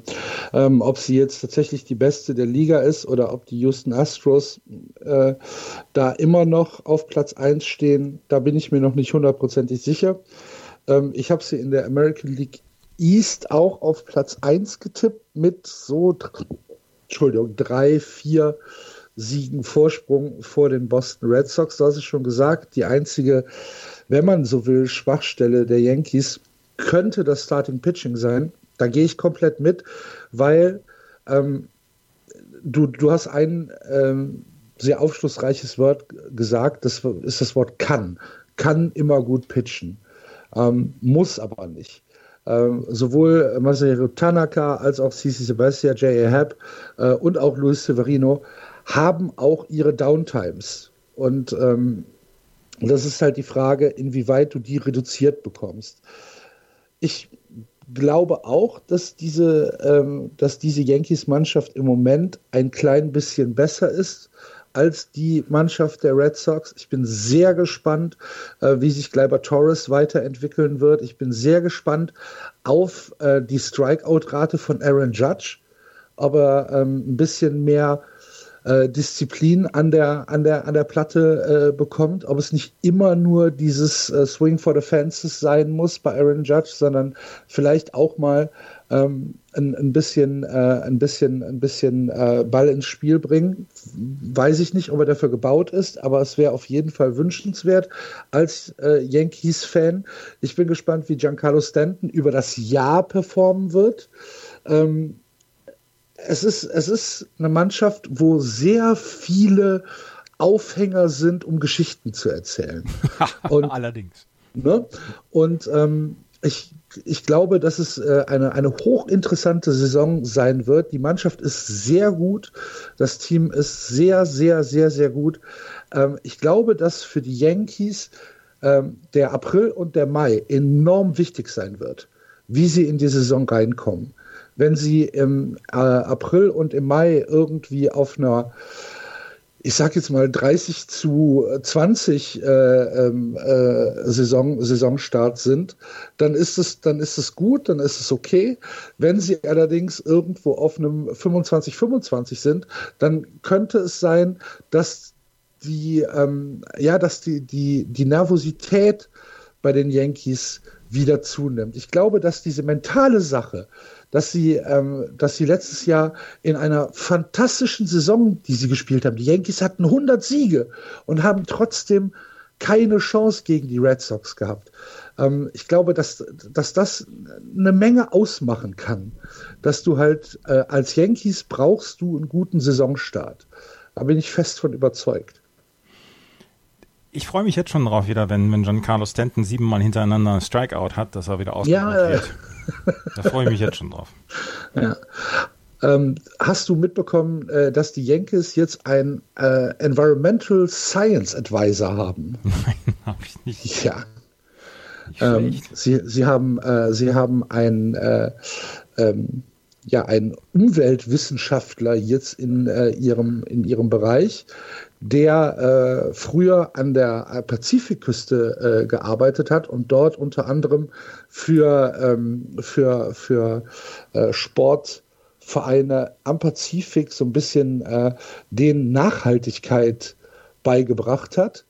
Ähm, der ist jetzt bei den Yankees und soll anscheinend in New York dafür sorgen, dass wir ein, ähm, eine Green eine Green Environmental Zone in New York bekommen angeführt von den Yankees. Sorgt er sich dann auch darum, wenn es im Clubhaus dicke Luft gibt? ich, äh, ähm, um das nicht, um das nicht ins, ins, Lächerliche zu ziehen, das ist natürlich. Ein, ein sehr, ein sehr ehrenwerter äh, Anspruch, den die Yankees da erheben. Aber ich, ich ja, fand das, ja, nein, nein, nein, das war auch über, es war jetzt überhaupt nicht ähm, als als ähm, als lächerlich machen äh, nee, gemeint. Mein, mein, Spruch, halt mein, mein, mein, Witz, ich wollte den nur nicht für mich ja, ja, sonst, okay. sonst kriege ich ja Gicht. Ne, so ein, so nein, nein, aber ich meine, das kannst du dir natürlich als als New York Yankees kannst du dir sowas leisten. Ja. Ne? Dass du dir, dass du dir dann äh, jemanden holst und sagst, pass auf, wir wollen hier ähm, in unserer in unserer Heimstätte, also im, im, im, Stadion, wahrscheinlich im Clubhouse, wahrscheinlich auch äh, Richtung Florida, also Richtung, ähm, Richtung äh, Training Facilities und so weiter, wollen wir eine gewisse Nachhaltigkeit reinbringen und wir holen uns da jetzt einen Profi mit an Bord und der steht jetzt einfach halt auf der Payroll, ist jetzt halt einfach Angestellter der Yankees. Ja, sehr gut. ist okay. Sehr gut. 103 Siege, Platz 1. 105 Platz 1 und World Series. Na, World Series sage ich noch nicht.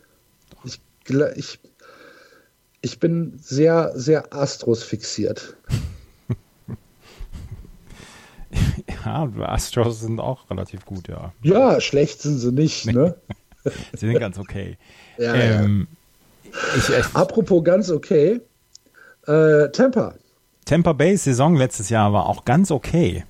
Das war 90, äh, 72. Die haben eine und das ist etwas, was in dieser AL East ständig zu kurz gekommen ist, was sie für eine fantastische Saison letztes Jahr hatten. 90 ja. Siege, 72 Niederlagen. Sie sind mit drei Siegen und zwölf Niederlagen gestartet und ähm, dann haben sie und das ist das ist eine Furunkel dieser äh, MLB, haben sie den Opener etabliert. Ja. Sergio Romo damals das erste Inning gepitcht, danach haben sie dem Starter das übergeben. Vielleicht ganz kurz ähm, für, für, für die Hörer, die jetzt nicht genau wissen, was du meinst. Äh, Opener bedeutet, oder wir meinen damit, dass ein Pitcher, äh, der eigentlich kein Starting-Pitcher ist, das, äh, das Spiel beginnt. Genau, das, äh, das Spiel beginnt und dann erstmal versucht, quasi wie ein, wie ein äh, Relief-Pitcher, ein Inning erstmal die ersten drei aus dem, aus dem Spiel zu nehmen, sodass der Starter dann einen etwas leichteren Start hat, weil er mit den Leuten, die weiter hinten im, im Line-Up sind, äh, erstmal dealen muss. Die ersten vier nimmt zum Beispiel vielleicht erstmal der, der, der Opener und dann fängt der ähm, fängt der Starter mit der Nummer 5 an und kann sich dann erstmal reinpitchen. Das ist so diese Opener-Thematik gewesen. Die haben die Race letztes Jahr etabliert. Und vor allen Dingen, und was ich, was ich wirklich frech finde, sie haben sie erfolgreich etabliert, weil das war ein Ding, was sie das ganze Jahr über gemacht haben. Das hat dazu geführt, dass Madison Bumgarner zum Beispiel dieses Jahr, ähm, ähm, hat er gesagt, ich habe meinem Manager getextet, wenn er bei uns mit dem Opener anfängt, dann, ähm, dann gehe ich aus dem Stadion raus. Das, das soll er erst gar nicht anfangen. Äh, es ist bei den Starting-Pitchern ist es nicht so doll aufgenommen worden. Bei den Rays hat es funktioniert, weil sie letztes Jahr das Starting-Pitching einfach nicht hatten, weil sich jemand wie Blake Snell dann erst im Laufe der Saison etabliert hat als, als toller Starting-Pitcher und ähm, sie hatten halt einfach auch nicht die Menge an Starting-Pitching. Sie hatten eine fantastische letzte Saison. Da sind wir, da, da können wir dabei bleiben, das war, das war super. 90 Siege, 72 Niederlagen, hätte in fast jeder Division für einen Playoff-Einzug gereicht. Das Problem ist halt, dass man in Tampa Bay in der American League East ist und damit die beiden Dickschiffe der Red Sox und der Yankees dann neben sich hat. Kevin Cash hat eine hat einen fantastischen Eindruck letztes Jahr hinterlassen als der äh, Manager der Tampa Bay Rays. Und dieses Jahr ist man keinen großen anderen Weg gegangen, weil man gar keinen anderen Weg gehen kann, weil man man kann den Leuten nicht das Geld in den Rachen werfen in einem der kleinsten äh, Märkte, die, die man so hat. Es gibt ja nach wie vor ähm, gibt es ja die Gedanken, ob man, ob das Team umzieht, weil das neue Stadionprojekt jetzt wohl auch flach gefallen ist äh, aufgrund von diversen Dingen und ähm, deswegen ist das eine Franchise, die nie viel Geld wird zahlen können, aber ähm, die, wenn sie smarte Moves bringen, ähm, die dann, die dann auch zu Erfolg führen können. Und 90 Siege sind, da bleiben wir bei, sind Erfolg letztes Jahr. Sie haben sich Charlie Morton geholt. Ähm, Charlie Morton, der letztes Jahr noch bei den Houston Astros gepitcht hat und der 2017, als die Houston Astros ähm, die World Series gewonnen haben, ähm, der im Spiel 7 dann äh, damals den Win geholt hat in der World Series, in Spiel 7 der ALCS und der World Series.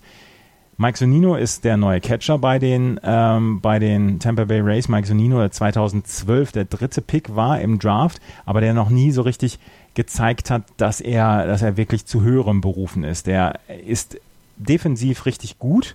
Das Problem ist, dass er offensiv überhaupt nichts auf die Platte im Moment bekommt. Das muss halt noch funktionieren. Sie haben Avisal Garcia einen Einjahresvertrag gegeben für dreieinhalb Millionen Dollar. Ähm, der könnte im Right Field als Veteran dann wirklich dazu, dafür sorgen, dass dieses Team auch im, im Right Field dann Produktion bekommen. Yandy Diaz haben sie sich geholt, beziehungsweise haben sie auf der First Base jetzt, dem haben sie einen Vertrag gegeben. Äh, Kubaner, 27 Jahre alt, letztes Jahr ähm, mit Cleveland in 39 Spielen einen 3-12er Average ähm, geschlagen, richtig gut. Und ähm, Charlie Morton, wie gesagt, mit Blake Snell zusammen äh, und vielleicht auch Tyler Glasnow zusammen, den man ja auch aus Pittsburgh, glaube ich, geholt hat, äh, hat man eine 1 bis 3 Rotation, die durchaus Versprechen hat. Blake Snell hat letztes Jahr eine fantastische Saison gepitcht, ist das Ace. Charlie Morton dahinter ist super und Tyler Glasnow, von dem hofft man sich so ein bisschen den Durchbruch. Man kann sich natürlich dann auch den Durchbruch erhoffen, weil Tyler Glasnow in einer, in einer Atmosphäre jetzt pitcht, wo nicht so viele Augen auf ihn gerichtet sind. In Tampa Bay gehen 10.000 Leute ins Stadion jeden Tag und ähm, werden da nicht für viel Aufsehen bzw. Druck sorgen. Vielleicht kann Tyler Glasnow hier dann ähm, dafür sorgen, dass er auch eine Durchbruchssaison hat. Im Depth Chart zum Beispiel stehen hinter Blake Snell, Charlie Morton und Tyler Glasnow noch überhaupt gar keine ähm, keine Starting Pitcher. Von daher, das wird das wird wieder eine. Jake Faria. Ähm, ja, im, im MLB.com ähm, Depth Chart steht Faria zum Beispiel noch als im, im Bullpen. Also es okay. wird wieder eine sehr eine sehr interessante Saison, was das ähm, Adjustments. Was, ja, eine Saison, äh, die Tampa Bay, Tampa Bay könnte sich Tampa Bay Adjustments nennen. Genau. Ähm, sie haben sich für das Left Field noch mit Tommy Farm verstärkt. Den haben sie letztes Jahr ja schon getradet oder für den haben sie getradet letztes Jahr.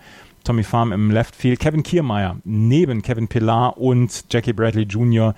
Ähm, im allein in der AL East sind drei der besten Centerfielder der Liga mit Kiermaier, Pillar und mit Jackie Bradley Jr. Austin Meadows haben sie fürs Right ähm, Field für des, den ähm, für das Shortstop haben sie Willie Adamis zum Beispiel. Sie haben im äh, Second Base haben sie äh, ich weiß nicht, wie der Vorname heißt, Wendell haben sie Joey. Joey Wendell, Entschuldigung, genau. Und Yandy Diaz auf der First Base, Matt Duffy auf der Third Base, Mike Zonino Catching-Position ähm, Choi für die DH-Position. Das Bullpen ist Work in Progress. Das ist wie immer.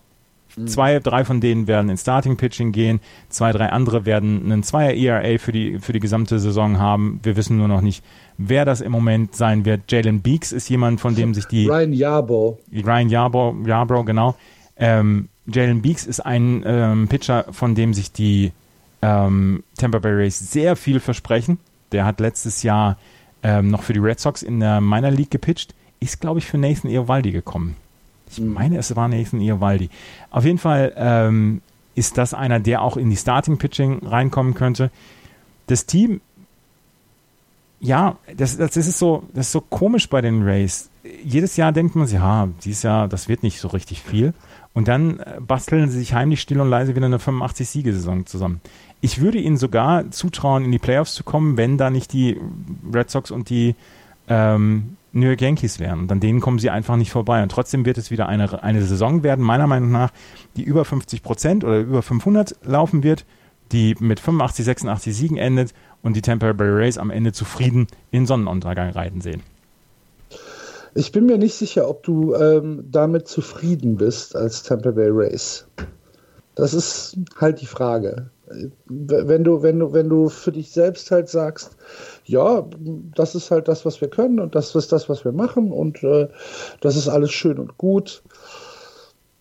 Ich bin mir da nicht hundertprozentig sicher. Ich glaube, dass der Frust ähm, äh, der Tampa Bay Rays und auch der Tampa Bay Rays Fans äh, relativ groß ist ähm, auf diese American League East, auf die Yankees und auf die Red Sox, weil meines Erachtens haben sie keine Chance vorbeizukommen. Nee, haben sie nicht. Und äh, dann hast du am Ende halt 90 Siege und hast nichts davon.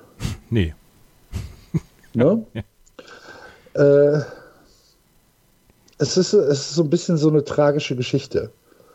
Ähm, ich glaube halt, ich glaube halt, dass diese, ähm, dass die Ambitionen der Tampa Bay Rays, die kann ich halt schwer einschätzen. Ich kann halt, ich kann halt nicht sagen, ob die jetzt irgendwie sagen, wir versuchen irgendwann mal anzugreifen oder wir versuchen irgendwann mal äh, an, den, an den Red Sox oder an den Yankees wieder vorbeizukommen, weil sie waren ja schon mal vorbei äh, oder ob sie halt einfach auf dieses Window of Opportunity warten, wenn dann bei den Red Sox oder bei den Yankees mal eine Offseason äh, äh, kommt. Das ist halt für mich sehr, sehr schwer einzuschätzen. Du hast die Mannschaft ja schon, schon, schon genannt. Das ist, ähm, das ist gut. Ähm, es wäre jetzt zum Beispiel eine Mannschaft, die in der, in der American League Central wahrscheinlich äh, mit, mit 105 Siegen rausgehen wird. Ähm, sie spielen halt nicht in der Central, sondern sie spielen in der East und es wird halt so sein wie letztes Jahr. Sie werden Dritter werden, sie werden eine gute Saison spielen, sie werden, äh, sie werden uns auf den Keks gehen. Mhm. Ne? Äh, und es werden so Spiele, wo du sagst, oh, verdammt, jetzt eine Drei-Spiele-Serie in Tampa und du verlierst alle drei und ach, keine Lust und ach. Genau. Ähm, aber, aber am Ende wird nichts bei rumkommen.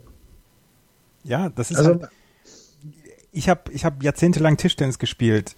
Ich bin trotzdem kein, kein guter Tischtennisspieler geworden, beziehungsweise nur Bezirksliga. Ähm, habe ich deswegen aufgehört? Nicht deswegen, aber wegen ja, anderem.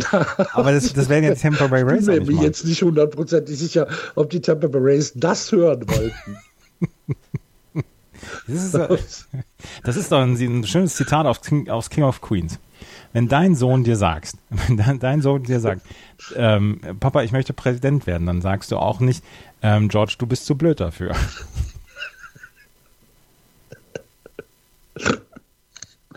Ja. ja. Vielleicht würde es aber helfen. Ja, wir haben, äh, wir, äh, ja, ja, ja es, natürlich wird es in manchen Dingen helfen, aber du unterstützt ja deine Kinder. Ja, das ist ja, ja, ja, Wir haben ja, ja. noch vergessen, dass, dass Mario im Pember jetzt im, im, in der Red Sox Radio Booth ist. Ja, das stimmt. Hoffentlich kriegt er einen Mundschutz. Hoffentlich kriegt er einen Stuhl. Ja. Mhm. So, wir haben noch ein Team, bevor wir hier äh, den Deckel drauf machen. Das geht jetzt aber wirklich schnell. Baltimore Orioles. Letztes Jahr 47 Siege. Was sie gemacht haben, ist Mike Elias zu holen aus Houston. Mike Elias, äh, General Manager bzw. Director of Baseball Operations, ähm, hat die Houston Astros rebuildet, äh, war da seit 2012 und hat äh, in Houston diesen sehr, sehr schmerzhaften, aber letztlich dann hoch erfolgreichen Prozess des Rebuilds ähm, mit eiserner Faust durchgezogen. Wir erinnern uns an die Saison in Houston, äh, wo keine äh, TV-Quoten mehr rausgegeben konnten äh, rausgegeben werden konnten, weil äh, die Messungs, äh, die Messgeräte ähm, halt einfach eine 0,0 Quote erreicht haben, weil sie nicht genau genug waren, um halt die sieben Haushalte zu, ähm, zu, zu erfassen, die dann wirklich noch Astros Baseball geschaut haben. Das hat sich geändert und die Triebfeder dahinter war halt einfach Mike Elias. Mike Elias ist jetzt nach Baltimore gegangen und sagt, Leute, wir müssen realistisch sein, das werden jetzt verdammt harte Jahre. Es wird nicht viel passieren, was uns, was, was euch Hoffnung macht, dass das Jahr 2019 und auch das Jahr 2020 irgendwie auch nur im Ansatz ansehnlicher Baseball in Baltimore gespielt wird. Wird nicht passieren. Ähm, man, man versucht halt jetzt das Farmsystem wieder aufzubauen. Man versucht halt auch eine neue Baseball-Philosophie reinzubringen. Nicht mehr dieses Bug-Show, Walter, wir warten jetzt auf den Three-Run-Home-Run und gewinnen dann die Spiele 3-2, sondern ähm, tatsächlich mit ein bisschen mehr Substanz, mit ein bisschen mehr Köpfchen dieses Team aufzubauen das wird halt relativ schwierig. Man kann es vielleicht in Ansätzen vergleichen mit den Padres aus dem letzten Jahr ähm, oder mit den, mit den äh, Cincinnati Reds aus dem letzten Jahr, wo dann halt auch gesagt wird, okay, das ist Rock Bottom, mehr geht nicht mehr, wir müssen jetzt irgendwas tun. Und dafür ist Mike Elias sicherlich der richtige Mann. Ähm, es, das, das, das große Problem, über den Baltimore Orioles. Wie so ein Geier, der über der Stadt Baltimore kreist, ist halt einfach Chris Davis. Ähm, dieser Vertrag hat die Franchise fast ruiniert und der sitzt immer noch auf 92 Millionen Dollar Garantie. Immer noch. Den kriegst du nicht weg. Er hat letztes Jahr äh, ein 1,67er Average geschlagen ähm, vollkommen äh, neben der Spur. Ob der nochmal zurückkommt, ist halt eine sehr, sehr große Frage und ein Gamble, was ich im Moment nicht beantworten möchte. Äh, für 92 Millionen garantierte Dollar ist es halt einfach ruinös, diesen Mann weiterhin First Base spielen zu lassen. Aber was bleibt ihnen übrig? Sie können nichts anderes machen. Mike Trumbo und Trey Mancini hast du halt als DH in der Hinterhand. Die können dann halt auf die First Base gehen. Aber was machst du mit Chris Davis? Du musst ihn bezahlen. Du musst ihn füttern. Und das ist halt einfach eine riesen Katastrophe ähm, für, für die Orioles. Äh, Second Base, äh, Villar, Shortstop ist Ricky Martin, Third Base, äh, Nunez, das Outfield ist auch völlig unter ferner Liefen mit Pickard, Mullins und äh, Trey Mancini, beziehungsweise Stewart, der dann hinten spielt. Die Rotation, Dylan Bundy, Andrew Keschner, ähm, AJ Cobb, die, äh, Hess und, und Ramirez, Hess weiß ich den, den Vornamen schon gar nicht mehr. Ähm, das, das Bullpen, ich könnte es jetzt von oben bis unten runterlesen. Es ist nichts dabei, was irgendwie raussticht, wo du, wo du sagst, ach du liebe Güte, der liegt ja auch noch da irgendwo rum. Äh, der wird dieses Jahr einen Unterschied machen. Nein, wird er nicht. Die Orioles letztes Jahr 47 Siege.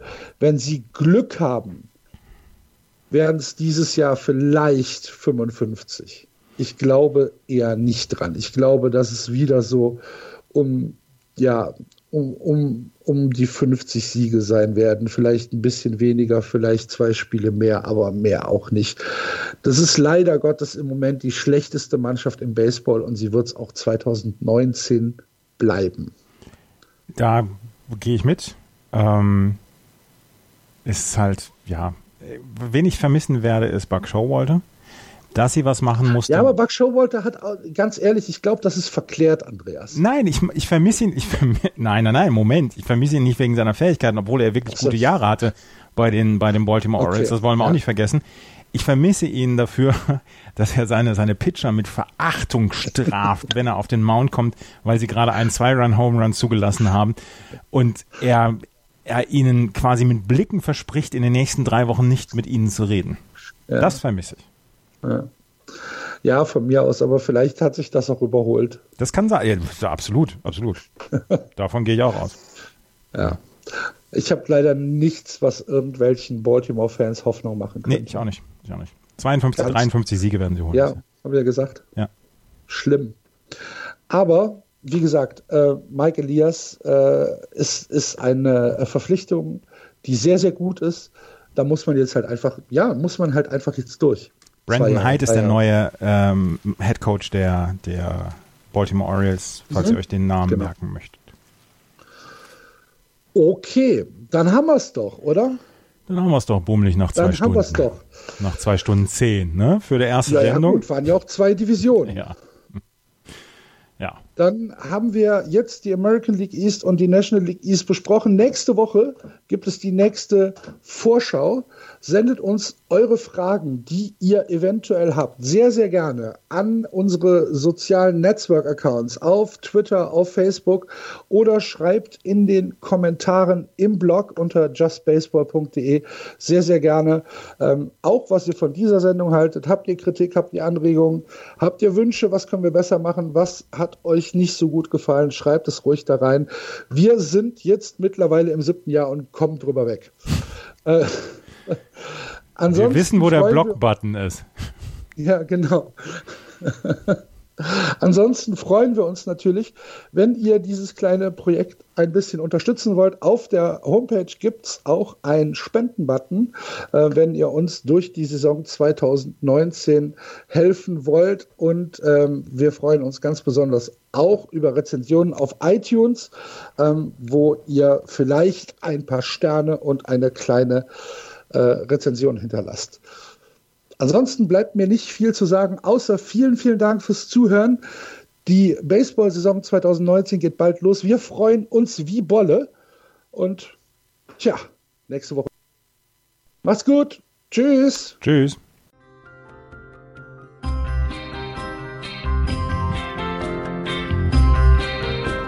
Das war Just Baseball. Ihr findet uns auf justbaseball.de, bei Facebook, bei Twitter und natürlich bei iTunes.